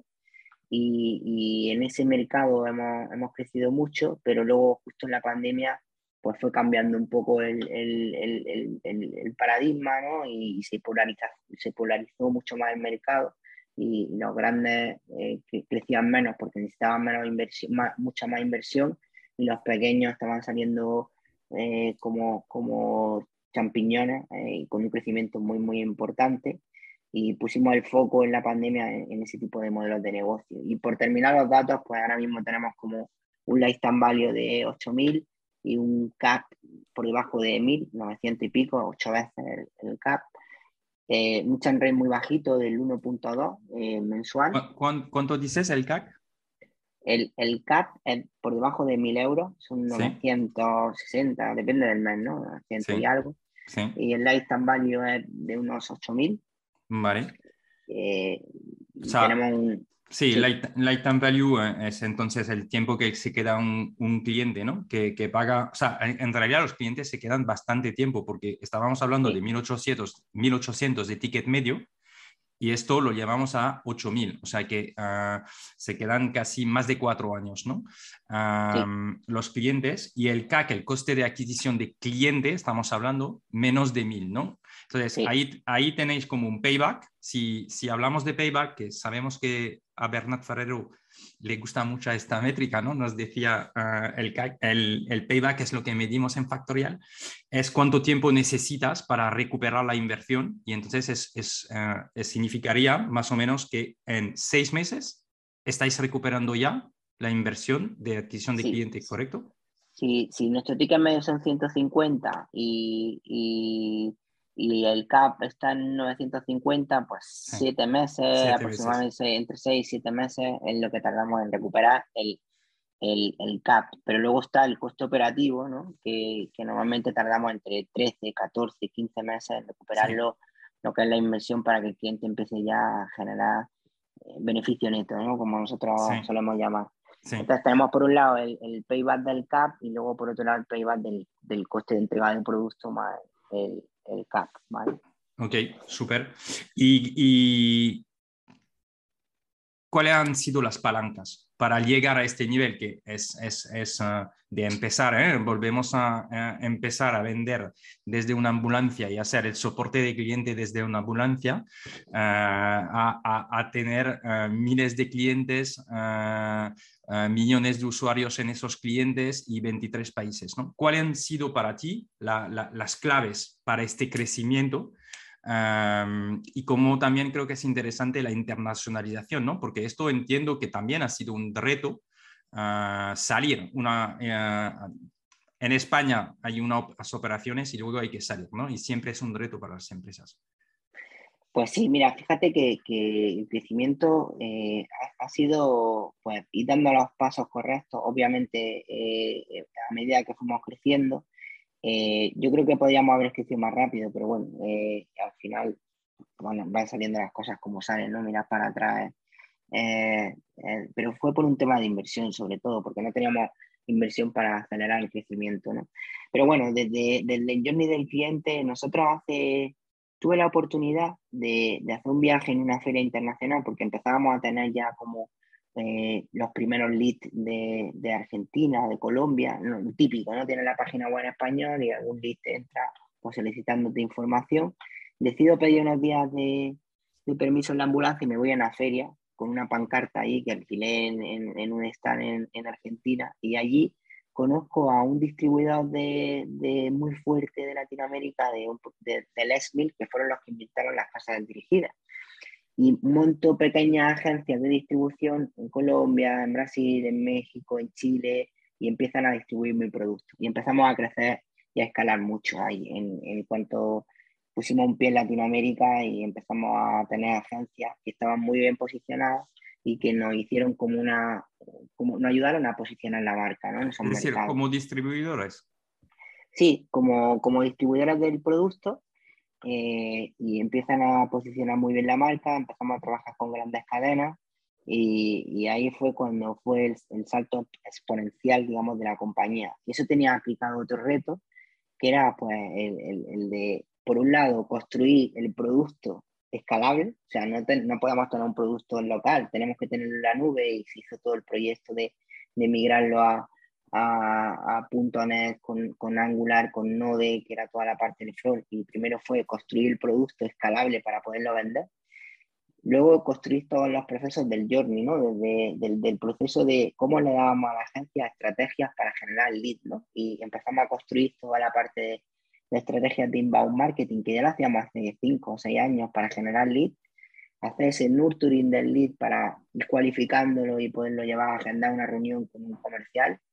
Y luego, eh, a partir de ahí, pues todo el proceso que venía, ¿no? Desde de, la configuración y la facturación del cliente con, con, el cobro recurrente y todos los retos que suponía atender a ese cliente eh, con un nivel de, de, excelencia que queríamos tener, ¿no? Para nosotros el, el servicio postventa es clave desde el onboarding hasta, hasta la atención cuando tiene una incidencia, ¿no? El más proactivo es toda la parte de fidelización y el más reactivo es en la parte, oye, tengo una incidencia, cuánto tiempo de respuesta doy y cómo de satisfecho estoy con la, con la solución que me da en, en, ese, en ese soporte que me está atendiendo, ¿no? Uh -huh. Entonces fue como crecer muy rápido para montar todo ese proceso desde la captación del lead hasta ese proceso de nurturing a la venta y además con otro reto superior que era que nosotros le dábamos a la agencia eh, la capacidad de poder vender el producto y de poder dar soporte nivel 1. Imagínate un producto que está cambiando tan rápido, eh, trasladar ese conocimiento con cinco empleados, con 10 que éramos en España, ya nos costaba trasladarlo a, todos los, a, todo, a todo el equipo, ¿no? Y estábamos todos los días juntos, pues imagínate trasladarlo a la agencia, ¿no? Bueno, fue un reto, eh, crecimos con la agencia a nivel de notoriedad, pero fue un desastre a nivel de, de, pues de luego trasladar al cliente cómo funcionaba el producto, porque además no era su foco, ¿no? Ellos vendían clases de, de programas de actividad física en los gimnasios, y claro, el revenue, el margen que te deja un SaaS es muy largo a, a, a largo plazo, ¿no? Pero a corto plazo, la inversión versus eh, la rentabilidad, pues, pues, como estamos viendo, el retorno es a largo plazo, ¿no? Y, y, y, la gente está más acostumbrada a ver el retorno en, al principio, ¿no? Viendo mm. algo y le saco dinero, ¿no? Mm. Entonces decidimos comprar todas las agencias que vendían nuestros productos en Latinoamérica, una vez que ya teníamos posicionada la marca, y hacer toda la operación desde España. Okay. Y ahí surgió un proyecto que se llama Diamond, que es un proyecto súper bonito. ¿Cómo se llama, dijimos, perdón? Diamond. Eh, Diamond, ok. Donde, donde nos planteábamos dentro de la compañía, decir, oye, si mañana tenemos mil gimnasios, mil clientes nos piden el producto, seríamos capaces de atenderlo a todos. Y fue una reflexión súper súper potente que hicimos en la compañía, donde identificamos todos los cuellos de botella para no poder atender en un día a mil clientes si nos pidiesen eh, Training mañana, ¿no? Y, y, construimos un journey donde, donde veíamos todos los puntos de fricción y cuellos de botella que tenía la compañía a la hora de poder dar servicio a mil gimnasios de golpe, ¿no?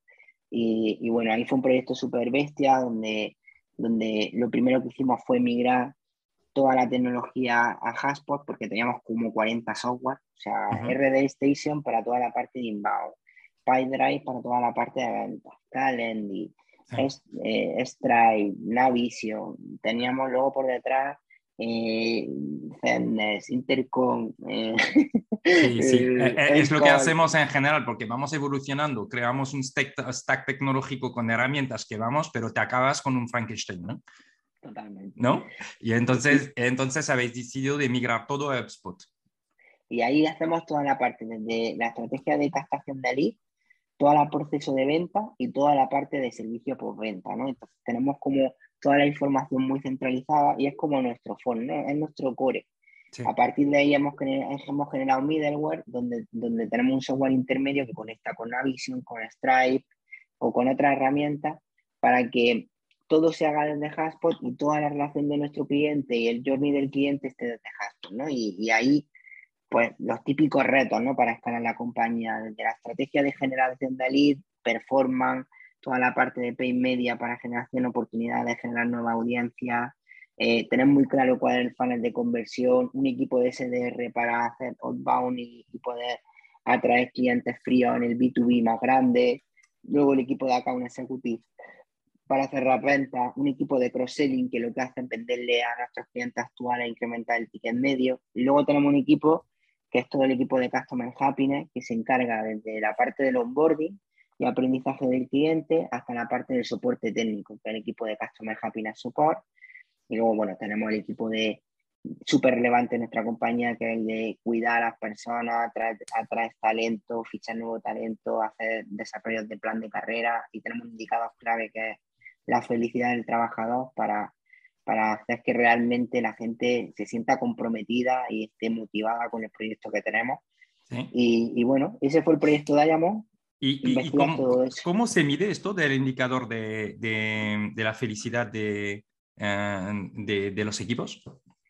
Pues mira, hay, hay, hay, nosotros hacemos dos cosas. Una es eh, una encuesta cada X tiempo donde validamos, validamos en, en, función de diferentes áreas en las que la compañía puede, puede mejorar, ¿no? Por ejemplo, eh, recursos materiales, eh, eh, cómo se siente con su manager, cómo le ayudamos a crecer a nivel personal y a nivel profesional. bueno, hay como diferentes salarios, beneficios fuera del salario. Mm, bueno, hay diferentes variables y, vamos mirando cada una de esas áreas a nivel más, más micro y a nivel macro. Eh, hacemos una pregunta y es cómo de satisfecho o cómo de feliz está trabajando en Training ¿no? Y complementamos partes de la vida personal con la vida profesional y, y luego hacemos una cosa que está muy guay en la empresa y es que no formamos a las personas para ser mejores profesionales, sino que formamos a las personas para ser mejores personas. Eh, no existe una formación que nosotros pagamos como compañía para, para programar en Angular o en .NET o en Node o en, en React o en, las, o, en alguna habilidad concreta, que eso ya lo damos por hecho que tiene que estar continuamente actualizado en tema de actitud ¿no? de cada uno de los profesionales, eh, sino que formamos a, la, a, las personas en ser mejores personas en, cursos como empatía, trabajo en equipo, comunicación, gestión de, gestión de rechazo, gestión de, de momentos difíciles, eh, cómo dar feedback. Eh, bueno, al final, herramientas que te permiten construir mejores relaciones humanas, construir ser mejor persona. Y eso ayuda a que la, a que la, a la gente sienta que le ayudamos a, él como persona, porque y, o sea, es inevitable que ser mejor persona va a ser mejor profesional, ¿no? Entonces, para nosotros, el talento parte de ser buena persona para poder construirse un buen profesional, ¿no? Y es una cosa que nos gusta mucho, que intentamos hacer bien y que nos llena de orgullo, ¿no? Salir de Training hay gente que sale y, y, sabemos que se va haciendo mejor persona, gestionando mejor su, su vida personal y eso nos llena de orgullo. Interesante. Bueno, es súper, lo del talento es un reto, ¿no? Uh, entiendo, um, pero, pero es interesante. La parte, o sea, estábamos hablando de la parte de, de organización, ¿no? De, de, y de impacto de, del marketing, del inbound uh, y de, también de los, de los account executive. Tenéis una organización, uh, creo, bastante cercana a lo que hacen los SaaS, ¿no? Por una parte, inbound generan leads, luego la otra parte outbound para atacar Um, eh, entiendo eh, leads más cualificados que encajan con, con, la propuesta de valor y lo que queréis conseguir, ¿no? Y, y todo centralizado en, en un HubSpot que, que, os sirve más que un CRM para, para, conocer muy bien los clientes y luego asegurar el onboarding, porque también ahí os estáis jugando ¿no? el, el lifetime value y, y, que los clientes ac acaban. ¿Qué, o sea, ¿Qué midéis? ¿Cuáles son para ti Uh, los, los, uh, las métricas clave o los KPIs que te interesan. Cuando te levantas por la mañana, ¿qué miras tú? Mira, el, el OKR, el, tenemos una estructura de OKR y tenemos varios niveles de, de, profundidad. El indicador principal para nosotros de la compañía es el número de personas activas que hacen login en nuestra aplicación más de una vez al mes. ¿vale? Uh -huh. eh, estamos en torno al millón, eh, muy cerca del millón de usuarios que hacen login en esta aplicación. Y, y ese es como el indicador macro, porque es la consecuencia de tener más clubes y que los usuarios de los gimnasios o de los negocios fitness tengan más uso. Entonces es clave, porque el lifetime value y el chart está totalmente relacionado con el uso que le da el cliente final en un negocio fitness de nuestra aplicación. O sea, podríamos decir que es vuestra nuestra uh, Star Metric, que es esa, sí, esa es la, la, la, métrica más importante la compañía y la, la meta ¿no? de, de, nuestra compañía fundamental. El impacto que tenemos en la sociedad a través de eh, nuestra, nuestra tecnología, ¿no? que el, el, uso al final no es nuestro cliente, pero sabemos que si, si lo utiliza ese usuario, nuestro negocio va mejor. ¿no? Y uh -huh. es como el, el principal eh, indicador de la compañía. Y luego tenemos indicadores por departamento. ¿no? Pues te podría decir que el principal indicador de marketing y ventas, que lo agrupa una, una única persona en el modelo, tenemos dos modelos, ¿no? El, el, B2B tradicional de gimnasio grande y el B2C, que para nosotros son gimnasios pequeñitos, estudios de entrenamiento de boxeo, pilates, yoga, que son como un modelo un poquito más pequeño, donde utilizamos otros canales como Instagram para llegar a ellos, hay menos inbound y hay más compra impulsiva, más de prueba mi producto, ¿no? Es más, es más, llega a una etapa del ciclo de vida un poco más, más rápida, ¿no? Y la, la, conversión a venta es como menos tiempo, hay menos, menos decision maker y, es más rápido.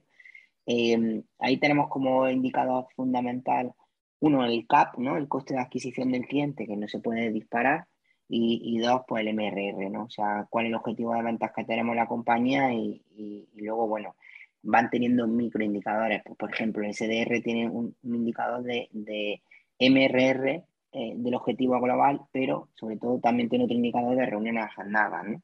Eh, como microindicador, ¿no? Uh -huh. eh, luego, en el equipo, por ejemplo, de, de onboarding, tenemos, tenemos dos indicadores. Uno es el, el lifetime value, ¿no? Perdón, el, el NPS de eh, cómo de satisfechos están eh, los clientes con el proceso de onboarding. Y luego tenemos otro que es eh, el tiempo que tardamos en implementar la solución y que el cliente ya la puede utilizar eh, y ponerla a funcionar, ¿no? En, en, el equipo, por ejemplo, de Customer Happiness Support, eh, pues el tiempo de respuesta y el NPS después de un ticket, ¿no? O sea, cuando soluciona una incidencia con un cliente por el chat, pues eh, cuánto tiempo tarda en solucionar, el tiempo de primera respuesta y el tiempo de resolver un ticket eh, es clave para nosotros y tenemos un tiempo de 2,1 minutos en resolver una incidencia y un NPS del 9,7, o sea, un NPS muy alto o sea, sobre 10 tenemos un 9,7 de, de, de, satisfacción de nuestros clientes en la encuesta después de solucionar una incidencia. Luego tenemos métricas, por ejemplo, como el chatbot, el centro de, de ayuda, ¿no? ¿Cuántas, ¿Cuántas incidencias es capaz de resolver nuestro bot y cómo va aprendiendo de, la, de la, las incidencias que tenemos? Eh, el equipo de, recursos humanos, el indicador de la felicidad que te he comentado. Eh, el equipo de, facturación tiene una tarea súper interesante que es tiempo manual versus tiempo automatizado, ¿no? ¿Cómo somos capaces cada vez de poner al cliente más fácil, pues descargarse una factura, meter su tarjeta en, en nuestro software para actualizar los datos de facturación, bueno, eh, cap ir, quitando capas que son manuales por capas que son más automatizadas, uh -huh. conectar los sistemas para que se genere una factura recurrente, bueno, eh, ir quitando cuellos de botella y, y poniéndoselo y facilitándoselo al cliente, que es lo que quizás más hemos aprendido de todo esto, ¿no? Entonces, eh, tenemos muchos KPI y, y van calando desde el KPI fundamental, que es el uso de la app, hasta los comités de dirección, que son los managers de cada una de las áreas, y luego tenemos KPIs de acciones concretas, llamadas, reuniones, demos eh, de cada uno de los equipos que, que van terminando en, en, acciones concretas, ¿no? O el equipo de Customer Happiness, el tiempo de, de duración de un onboarding, el NPS, eh, las acciones que hacen para que le contesten en una encuesta, las llamadas que tienen que hacer para asegurar que el tiempo tardamos en, en ejecutar el proceso el que necesitamos. Bueno, hay muchos retos ahí muchas cosas por, por crecer ¿no? y por mejorar. Sí. Um, Xavi Barrios, mi, mi, socio, estaba en vuestras oficinas, ¿no? Y, y, resulta que me dice, he llegado en un día de ebullición. Había todo el mundo ahí hablando, preparando una, uh, algo, un evento, ¿no? El, el Training Gym Event. Y, ostras, me ha llamado mucho la atención. Cuéntanos lo que es el Training Gym Event y creo que a ti uh, es algo que, te, que tienes mucha, mucha ilusión, ¿no? Por, por, por este tema. Pues sí, porque fíjate que, que, y hablaba un poco del deporte y fíjate qué similitud ahora, ¿no? Que eh, al final tiene que haber un compromiso por parte de la compañía de entregar valor a los clientes, ¿no? Y las metodologías ágiles y todo lo demás está de puta madre, pero al final, cuando tiene un equipo que, que, que puede eh, caer en la tentación de hacer el producto un poquito mejor y salir más tarde, no hay un, compromiso fehaciente de liberar producción algo concreto en una fecha concreta, ¿no? Entonces, eh, empezamos a investigar eh, eh, una, una, cosa que llaman los, los ciclos, bueno, no sé cómo lo llaman en inglés, pero tiene una palabra, ¿no? Que es que cada tres meses tienes que hacer un evento en la compañía y lanzarlo en público para que el CEO de la compañía salga ahí, se ponga delante de una cámara y diga todo lo que tenemos de propuesta de valor para nuestros clientes. ¿no?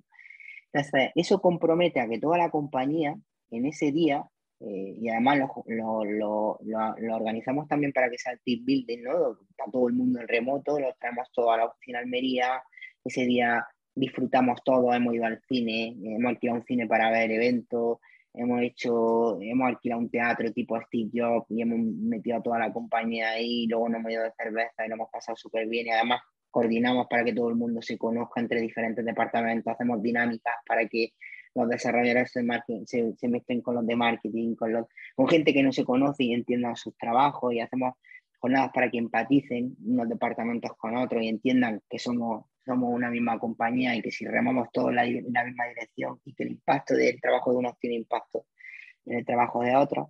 Entonces, bueno, eh, lo que hacemos es montar eventos cada tres meses donde toda la compañía eh, sabe que en ese evento nos jugamos la vida eh, y desde marketing, venta, el equipo de Customer Success prepara los tutoriales, hace el QA, centros de ayuda, conecta el bot para atender en ese mismo tiempo que se lanza las dudas de nuestros clientes, marketing tiene todos los vídeos preparados, producto sabe que tiene que entregar el producto una semana antes para poder hacer todo el proceso de QA, financiero sabe que tiene que eh, que tenemos un ciclo trimestral donde tenemos que conseguir un objetivo. En ese objetivo además están los incentivos de toda la compañía en ventas, en, en, reuniones. Es como que dividimos el año en, en, cuatro eventos, en cuatro ciclos, que nos permiten eh, eh, tener una visión a medio plazo de qué tenemos que entregar de valor a nuestros clientes, de celebrarlo, de disfrutarlo y de unir más a, las a la compañía en ese, en ese momento, que era como cuando un atleta tiene que salir y, y competir y hacer su mejor marca en, en, ese día. ¿no? Entonces nos ayuda mucho a unificar y a, y a trabajar todos en esa misma visión. Y este evento es interno, es con los clientes ¿Cómo es? Porque hay una parte, entiendo, ah, de, es súper interesante ¿no? en lo que habéis eh, instaurado y creado, porque como lo dices, eh, permite de, fijar un objetivo a todo el mundo y, además de hacer un, team building, ¿no? pero también es para cliente. Ahora mismo todo ha sido pandemia, ¿no? También es verdad que todavía no lo hemos lanzado. Ahora mismo todo ha sido interno, eh, siempre ha sido equipo, y son dos días también previo al evento, en esa misma semana, también trabajamos desde los managers en definir la estrategia del próximo trimestre, en fijar los objetivos, o sea que hay un trabajo también de, equipo, ¿no? Previo al evento. Eh, y siempre vamos como tres meses adelantados a lo que vamos a salir en el siguiente, el siguiente evento.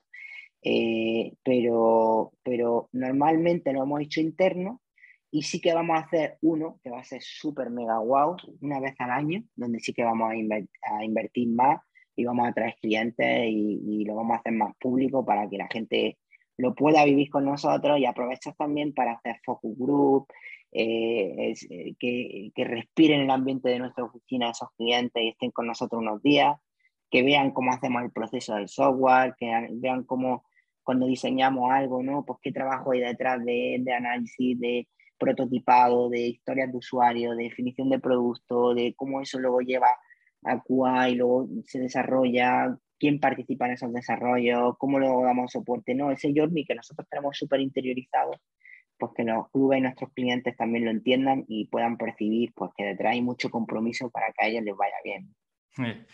Y, te quería preguntar, porque vosotros estáis en, Almería, ¿no? Eh, hablábamos de encontrar talento, encontrar rondas. Eh, ¿Qué ha supuesto de estar en Almería, no? Porque a veces tengo la sensación que, que, puede estar como jugando en contra, ¿no? Eh, ¿qué, ha supuesto estar en Almería para vosotros? Porque creo que las personas que, que, van a vuestras oficinas tienen el wow también, ¿no? Cuando, cuando llegan. Ah, pero en el momento de ir se, se plantean ¿no? cómo llegamos ahí, cuánto tiempo voy a pasar. Pero al nivel de negocio, ¿qué dirías tú? Pues mira, hay, cosas buenas y cosas malas. Eh, nunca hay nada completo. Cosas buenas.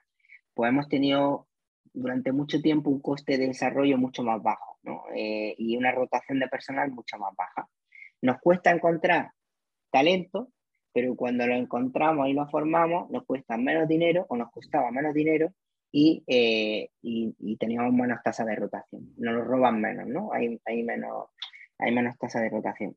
También esto ha cambiado, ¿no? Como ahora todo es online, pues encontramos talento y tenemos que pagarlo porque ya eh, el equipo eh, desde hace un par de años lo estamos contratando en cualquier lugar, ¿no? Entonces solo vienen a la oficina cuando hacemos esos esos eventos y, y, ya pues estamos en el mercado global, porque además es verdad que al principio la compañía como que no necesitaba, eh, o sea, al final cuando va, eh, quiere jugar en segunda, ¿no? Pues tiene un equipo un poquito menos experimentado, que todavía falta, ¿no? Formarlo y, y, tener ese recorrido para, para subir a primera, ¿no? Y, mucha gente ha subido y ha, ha crecido con la compañía y son increíbles y otra gente pues ha ido saliendo porque pues, no, no les gustaba eh, pues vivir ese nivel de incertidumbre o de estrés o de aprendizaje continuo y les suponía un estrés. ¿no? yo creo que, que ha supuesto por un lado cosas positivas, por otro lado cosas negativas y como tú bien dices, pues no es fácil atraer talento a Almería, eh, pues porque es una ciudad que no está bien comunicada, que se vive muy bien cuando la conoces y que, que te gusta mucho, pero casi de entrada pues no, no, te llama la atención. Hoy en día, como todo lo que estamos haciendo online, no supone, no supone un problema, pero mm. hace unos años sí que era más difícil atraer talento a la oficina. Ok. ¿Y a dónde va Training Gym? ¿Cuáles son los próximos retos de, Training Gym? El futuro. Pues mira, tenemos un, un objetivo 2022-2030 que llegar a activar a 100 millones de personas. Eh, a día de hoy tenemos nuestra base de datos unos 18 y activos a través de nuestra aplicación 1. O sea, queremos crecer en un por cien. Yo siempre digo que, que, bueno, si quieres ganar una carrera tienes que empezar en ser el número uno. Si, si piensas en ser el quinto, probablemente te quede el 20. Yo siempre voy a pensar en, ir a por todas y luego ya eh, las reglas del juego te pondrán donde te toque. ¿no? Eh, y bueno, estamos preparando la compañía para, para seguir siendo el mejor B2B del mercado o, seguir traccionando mucho en el mercado en el modelo gimnasio grande, gimnasio tradicional con mucho empleado, mucho usuario, eh, ya estamos con una pata dentro del modelo de negocio que no atendíamos antes por una tasa de rotación alta y porque el ticket era más bajo de entrenadores personales, eh, centro boutique, estudios, gimnasios pequeñitos, que ahora estamos creciendo mucho ahí, hay una oportunidad bestial. Y luego también la de tener una oportunidad de entrar en el B2B2C. ¿Y, a dónde me refiero con esto? Y es, oye, si nosotros, si los gimnasios tienen una necesidad, los negocios fitness, de incrementar el ticket medio por cliente, nosotros tenemos la inteligencia y la capacidad de hacer machine learning, eh, eh, Big Data, con todos los datos que tenemos de sus clientes y mejorarle el bienestar eh, a través de venta de productos y servicios relacionados con la salud emocional, con la actividad física, con el descanso, con la nutrición, ¿no? con, con pautas que te ayudan a sentirte bien contigo mismo y a cambiarle la vida a tus clientes, eso va a tener un impacto en los negocios fitness de dos líneas. Una, su cliente va a estar más feliz, va a durar más tiempo con ellos y ellos van a poder comisionar de ese Wellness Store que le estamos llamando, que es una tienda que nosotros facilitamos a los, a los negocios fitness para que sus clientes finales compren, se adhieran a la actividad física y al sentirse bien consigo mismo en esas verticales como he hablado, y los gimnasios comisionen por esas transacciones que podemos puntualmente generar con sus clientes, ¿no? Entonces, eh, ahí es donde, donde vemos que está el crecimiento de la compañía y, y siempre es inevitable eh, porque todo esto no ocurriría si no seguimos siendo un, un, B2B potente y el software de los negocios fitness eh, más relevante del mercado y seguir haciéndolo muy bien ahí. Y, y luego y atacando verticales de esas relacionadas con la nutrición, con la belleza, con, con la fisioterapia, con la psicología, ¿no? Para que podamos alimentar eh, nuestras verticales de esas eh, con, con, nuevos modelos de negocio. Mm. Ahí es donde vemos nuestro futuro. Qué bien. Um, el tema de COVID ha tenido un impacto. O sea, también hay un impacto en el mercado de los gimnasios, como que hemos visto que pues la gente salía más fuera, que había como profes que estaban en el gimnasio y que también uh, tenían como sus propios clientes. Um, aquí Training, ¿cómo puede ayudar este nuevo también uh, espacio, ¿no? Training Gym. Pues sí, o sea, la pandemia ha, cambiado un poco tanto el consumidor como el, como el, business, ¿no? Del, del, fitness o del wellness, ¿no?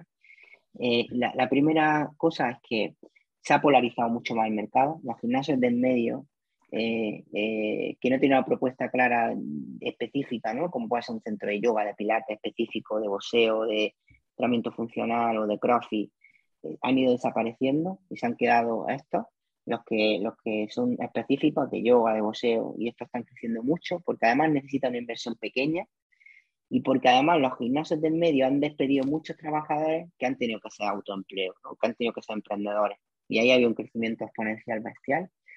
Y luego el mercado del gimnasio grande eh, se está eh, polarizando, ¿no? Está habiendo muchas adquisiciones y fusiones y están viendo cada vez menos players más profesionales y, con más necesidades de tecnología para escalar su negocio. Entonces atacamos esos dos grandes segmentos, eh, eh, ayudándole a los gimnasios grandes a poder tener eh, pues customer journey donde su cliente esté más feliz, dure más tiempo con ellos y ayudándole a, estos clientes por referidos o a incrementar el ticket medio con nuestro wellness store y a los usuarios finales, perdón, y a los gimnasios, a los negocios de personal trainer, de pilates, a darle un software que le ayude en sus cinco dolores, ¿no? Que son ahorrarse tiempo, eh, mejorar su reputación de marca, conseguirle más clientes, incrementar la vida media de, su, de sus clientes en, el negocio y eh, fortalecer su marca personal, ¿no? Que son las cinco KPI que, o las cinco deseos o puntos de dolor que entendemos que hay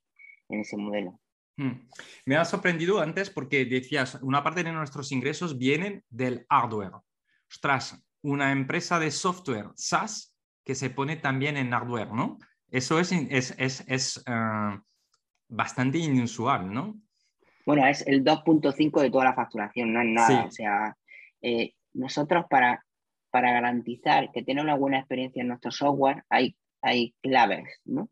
Por ejemplo, yo nosotros conseguimos que el uso de nuestra tecnología en los centros deportivos se dispare cuando ponemos una báscula que te mide el porcentaje de grasa en un gimnasio. Entonces, para mejorar la experiencia de nuestro software, tenemos algo de hardware conectado y hace que nuestro software tenga mucho más impacto en el usuario, en el gimnasio. Genere más dependencia y haya menos tasa de rotación.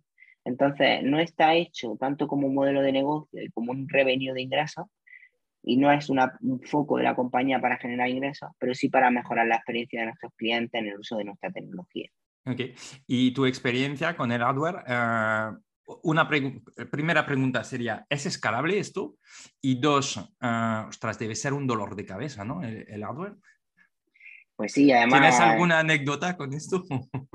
Te puedo contar una muy, muy fuerte. Soy bastante cabezón y esta, este viaje de hardware me costó aprenderlo bien. Eh, hace cuatro años yo estaba obsesionado en que, eh, bueno, las tendencias así lo decían y, y, lo que pasa es que, claro, hay muchos playas ahí y con un poco más de pasta que nosotros. Eh, eh, nos fuimos a China a hacer un, una pulsera de actividad física. tipo Fitbit, Garmin y demás. Y, y las primeras visitas a China que, bueno, yo te puedo contar historia ahí, no sé chino y inglés tampoco, pero negociaba miles de pulseras con mil euros en la cuenta, ¿sabes? con los chinos, ¿no? Como si fuese el, sitio ahí. Y, y, realmente eh, no teníamos nada, ¿no? No teníamos dinero ni para volvernos, sí, de China. Pero un día te dices, oye, vamos a desarrollar esto y te vas a China, ¿no? Sí. Eh, vamos a desarrollar, o sea, nuestra misión era, y bueno, y está relacionada, ¿no? Era hostia, ¿cómo le aporto yo valor a la gente para que se siga moviendo, ¿no? O sea, yo necesito que el usuario final sea activo, ¿no? Y las pulseras de actividad física es verdad que tienen una atracción en, la, persona sedentaria muy potente, ¿no? Porque es fácil de decirte cuántos pasos llevas, cómo has dormido, qué frecuencia cardíaca media tienes, ¿no? Es como algo que te genera atracción para poder medir el resultado de tu actividad física, ¿no? Es como el KPI que te ayuda a motivarte para seguir haciendo actividad física, ¿no? Y al final no olvidemos... Y, sabes qué, lo veo en los hijos, en mis hijos, porque el que tiene la pulsera, pues se va mirando cuánto ha hecho y cuánto puede hacer más, ¿sabes? Es, interesante porque al final ellos mismos lo tienen muy rápidamente entendido. Fíjate que nosotros para evolucionar nuestro producto decíamos, somos una herramienta que somos capaces de prescribir actividad física, pero yo no sé si la hacen o no. Y para poder tener la confirmación de si la hacen o no, la evolución era tener una pulsera. ¿no? Entonces nos fuimos a China y empezamos a intentar integrarnos con las pulseras que ya existían, ¿no? a través del API, de SDK, implementar su tecnología y que vaya nuestro software y tener feedback. Pero era imposible, ¿no? O sea, era muy difícil eh, conectas con, con, los chinos, mm, entender... ¿Y cómo lo haces este viaje? O sea, tú dices, voy a China, ¿dónde voy? ¿Con quién me voy a reunir? ¿Cómo, cómo me voy a... O sea, ¿cómo lo organizas un poco este tema? ¿Por qué?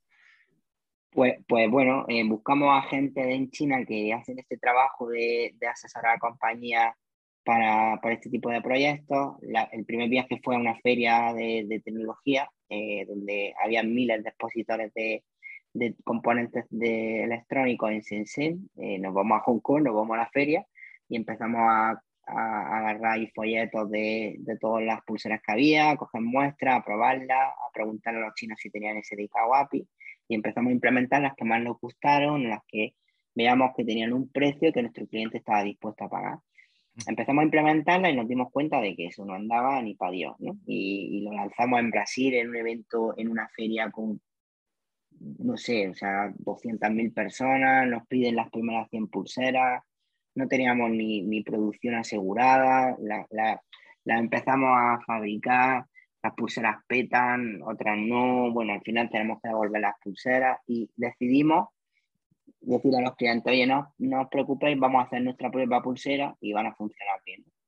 Y eh, cogimos y fichamos a todo el equipo, bueno, a un equipo importante de ingenieros, de, ingenieros electrónicos, de mecánica, para hacer los moldes, todo el proceso de la, de la pulsera de, de, en su día.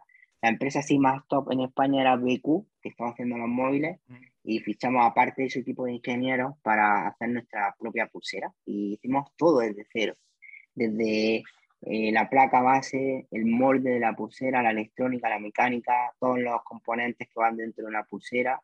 Eh, y nos fuimos a China y estuvimos como cuatro meses trabajando con los chinos en, en, hacer nuestra propia pulsera con nuestros componentes, con nuestro firmware y con, y con todo hecho por nosotros. Eh, después de tener el primer prototipo y de tener una pulsera bastante chula, que funcionaba bastante bien y estaba mega integrada con nuestro sistema, uno de los, tenía como 60 componentes en la pulsera, ¿no? Desde eh, acelerómetros, sensores de frecuencia cardíaca, y bueno, imagínate, ¿no? Pues todo lo que tiene una placa dentro de condensadores, de pequeñas piezas que tiene, que tiene pantalla y tal. Bueno, pues después de hacer la primera tirada en serie de unas 50, 60, para hacer ya la producción de unas 1000, unas 5000, entre 1000 y 5000, eh, una de las componentes que era la pantalla de OLED, deja de fabricarla el fabricante porque Xiaomi deja de comprarla. Claro, al final Xiaomi compra millones de unidades. Si deja de, comprar, de comprarle ese fabricante esa pantalla, la descataloga. ¿no? Y eso era volver a empezar con todo el proyecto, desde el firmware, acopios, componentes. Y ahí fue cuando decidimos que no era lo nuestro. ¿no? Pero bueno, fue un viaje importante que hemos aprendido mucho y que luego nos ha servido para otras muchas cosas, ¿no? Como integraciones de Bluetooth, de Amplu, de un montón de conexiones diferentes y también de ese hardware como el que tenemos ahora de, la báscula, que hemos conocido en esos proveedores, que hemos hecho medidas, que, que tiene pequeñas adaptaciones para que nuestro ecosistema sea muy potente y que, y que también había aprendizaje. Es verdad que no lo volvería a hacer, pero que, que, bueno, que ha tenido un viaje y un recorrido chulo y que, y que no recomienda a nadie que se meta en, en el tema de, de, hardware a nivel industrial, ¿no? a nivel consumidor final, porque hay muchas dependencias y, y, tú ahí eres el último eslabón y no tienes capacidad de decisión ninguna sobre lo que puedes producir, cómo lo puedes producir, el precio del mercado, los competidores. Bueno, eh, es muy, muy difícil tener una propuesta de valor ahí interesante. Sí. ¿Cuánto, ¿Cuánto ha costado este, este proyecto, tú crees? Bueno, pues como uno, no fue mucho tiempo, como unos 300.000 aproximadamente eh, de dinero tuvimos ahí en ese proyecto. Que bueno, dices que os ha servido de, como, como siempre, tú vas diciendo que aprendes, ¿no? el positivismo y aprendes y que tenéis la, las, hoy en día todavía un, proyecto, un producto, ¿no? Al final también que es hardware. pero me decías, te voy a contar una anécdota. ¿Había una anécdota específica que querías contar sobre esto?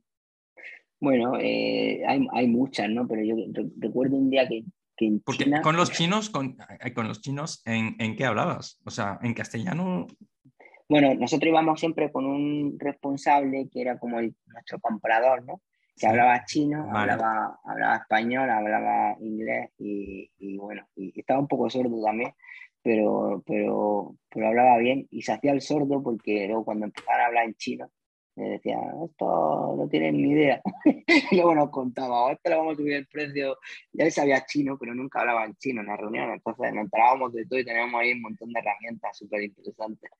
Eh, pues eso, íbamos con, con, este, con este hombre un día y recuerdo que no teníamos apenas pasta para volvernos y estábamos, y el vuelo salía a las 12 y un minuto, ¿no? Claro, es lo típico de las 12 de la noche y un minuto, el día de antes, el día de después. Estábamos en el hotel y yo dije, creo que nuestro avión sale en 10 minutos, ¿no?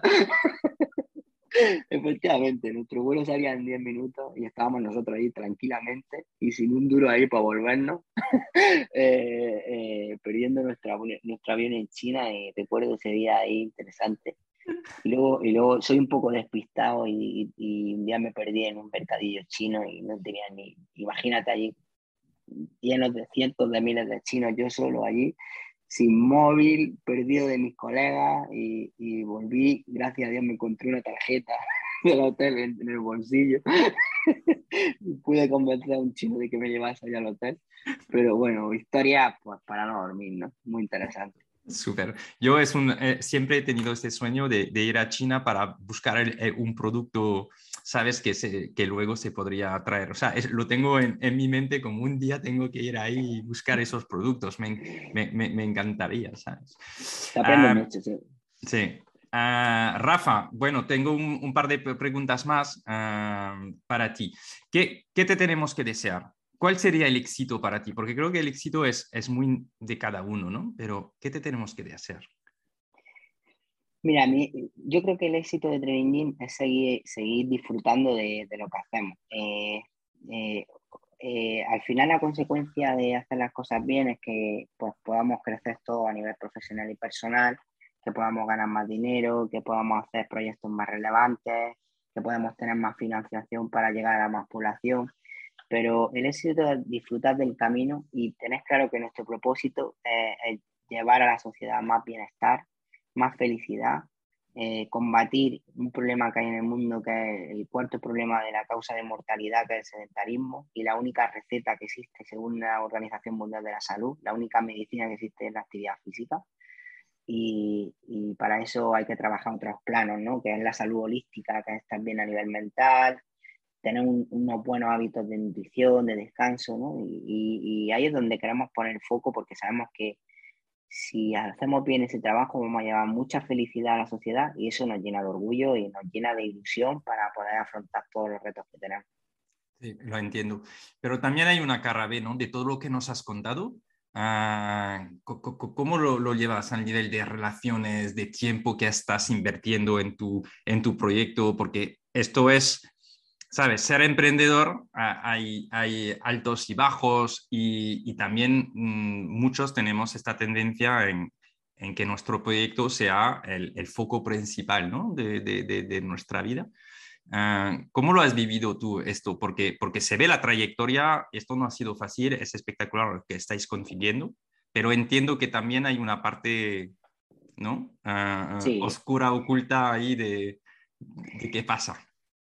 Bueno, pues sí, evidentemente tenés tanto foco y estás tan obsesionado por, por crecer, por, por, por la empresa, por el proyecto, por transmitir al resto del equipo, eh, te hace, bueno, pues perderte otras cosas, ¿no? Y dedicarle mucho tiempo al trabajo.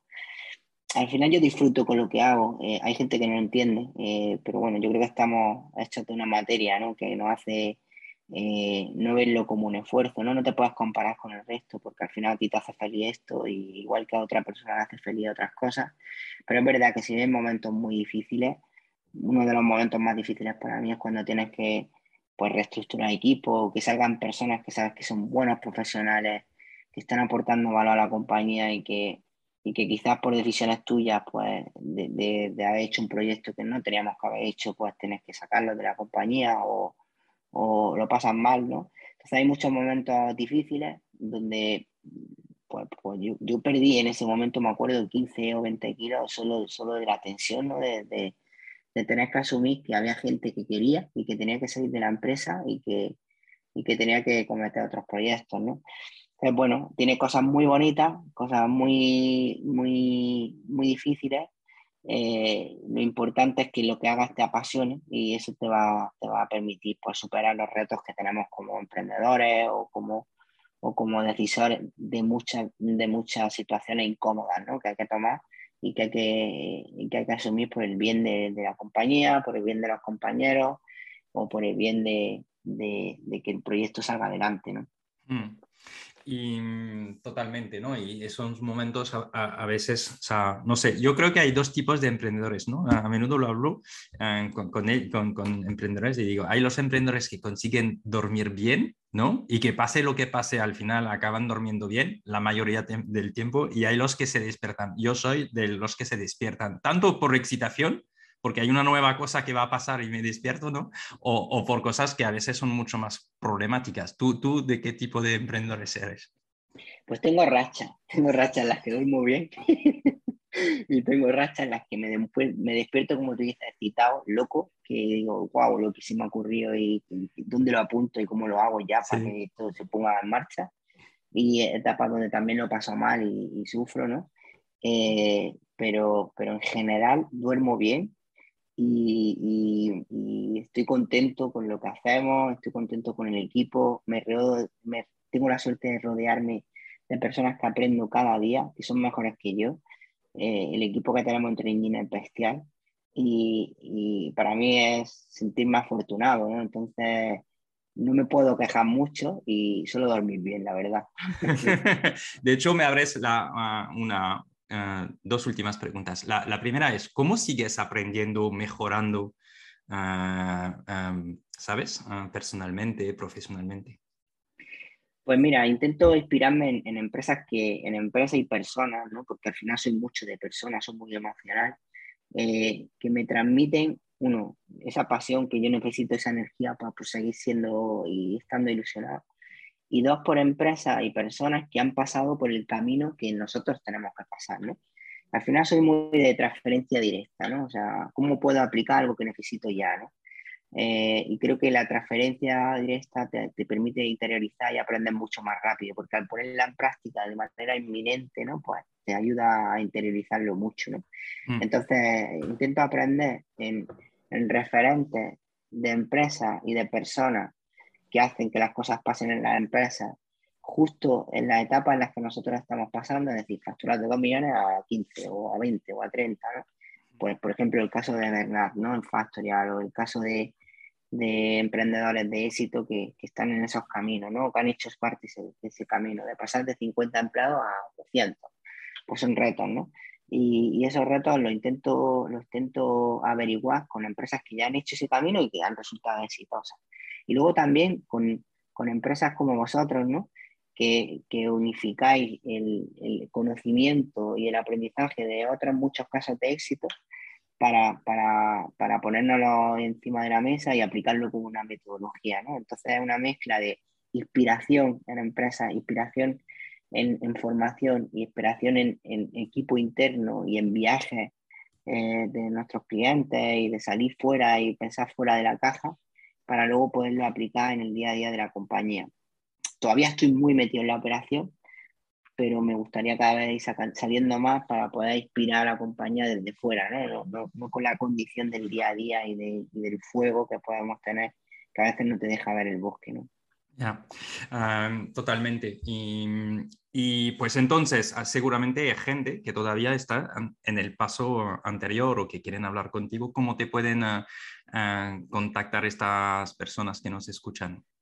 pues mira, por, por, todos los canales, ¿no? Estoy en LinkedIn con, con Rafa, Rafa, Martos, estoy, tengo mi propia web que es rafamartos.com.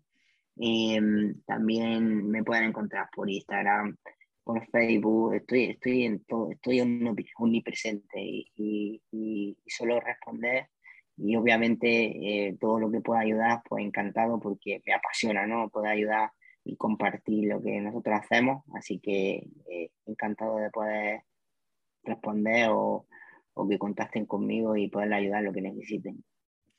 Fantástico, pues uh, Rafa, ha sido uh, un, placer, un lujo de, estar con, contigo porque también yo estoy haciendo este programa para aprender yo mismo y que más personas aprendan, ¿no? Es, es una forma uh, de seguir hablando con personas que inspiran y la verdad es que tu historia inspira muchísimo.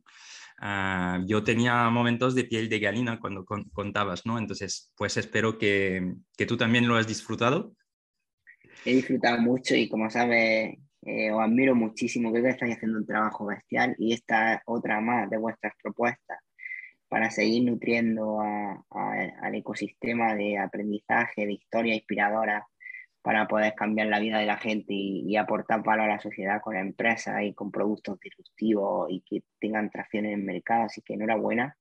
Y, aquí estoy para lo que haga falta porque es un absoluto placer trabajar con vosotros y colaborar con vosotros. Pues uh, muchísimas gracias, eh, gracias por tu generosidad también, gracias por tu tiempo, por sé que, porque sé que uh, estás a tope. Uh, de hecho, podríamos decir que has pasado, pasado de, de, marchar, ¿no? En, ser campeón del mundo de marchar a correr ahora en, en, el crecimiento de, de, de, Training Gym y, gracias a, a, todo el equipo también de, Training Gym y por, por estar con nosotros hoy. Gracias a ti y un placer. Gracias, Jafa. Hasta luego. Chao. Espera, espera antes de irte. Has escuchado este episodio de historias de crecimiento hasta el final. Me alegro. Ahora te pido un favor. Compártelo con dos de tus contactos y así me ayudas a alcanzar a más profesionales. Y si te ha gustado, dale inmediatamente 5 estrellas en la plataforma donde le estás escuchando. La verdad, es lo que me permite salir mejor en las búsquedas. Así que cuento contigo. Y para acabar, tanto si quieres formarte o tu equipo en la metodología de Growth con nuestra escuela growthhackingcourse.io, o si quieres que te acompañemos en tu estrategia digital con nuestra agencia kimun.io, contáctame por LinkedIn y te ayudaremos a crecer tu negocio. Yo soy Jean-Noël Saunier, crecemos juntos.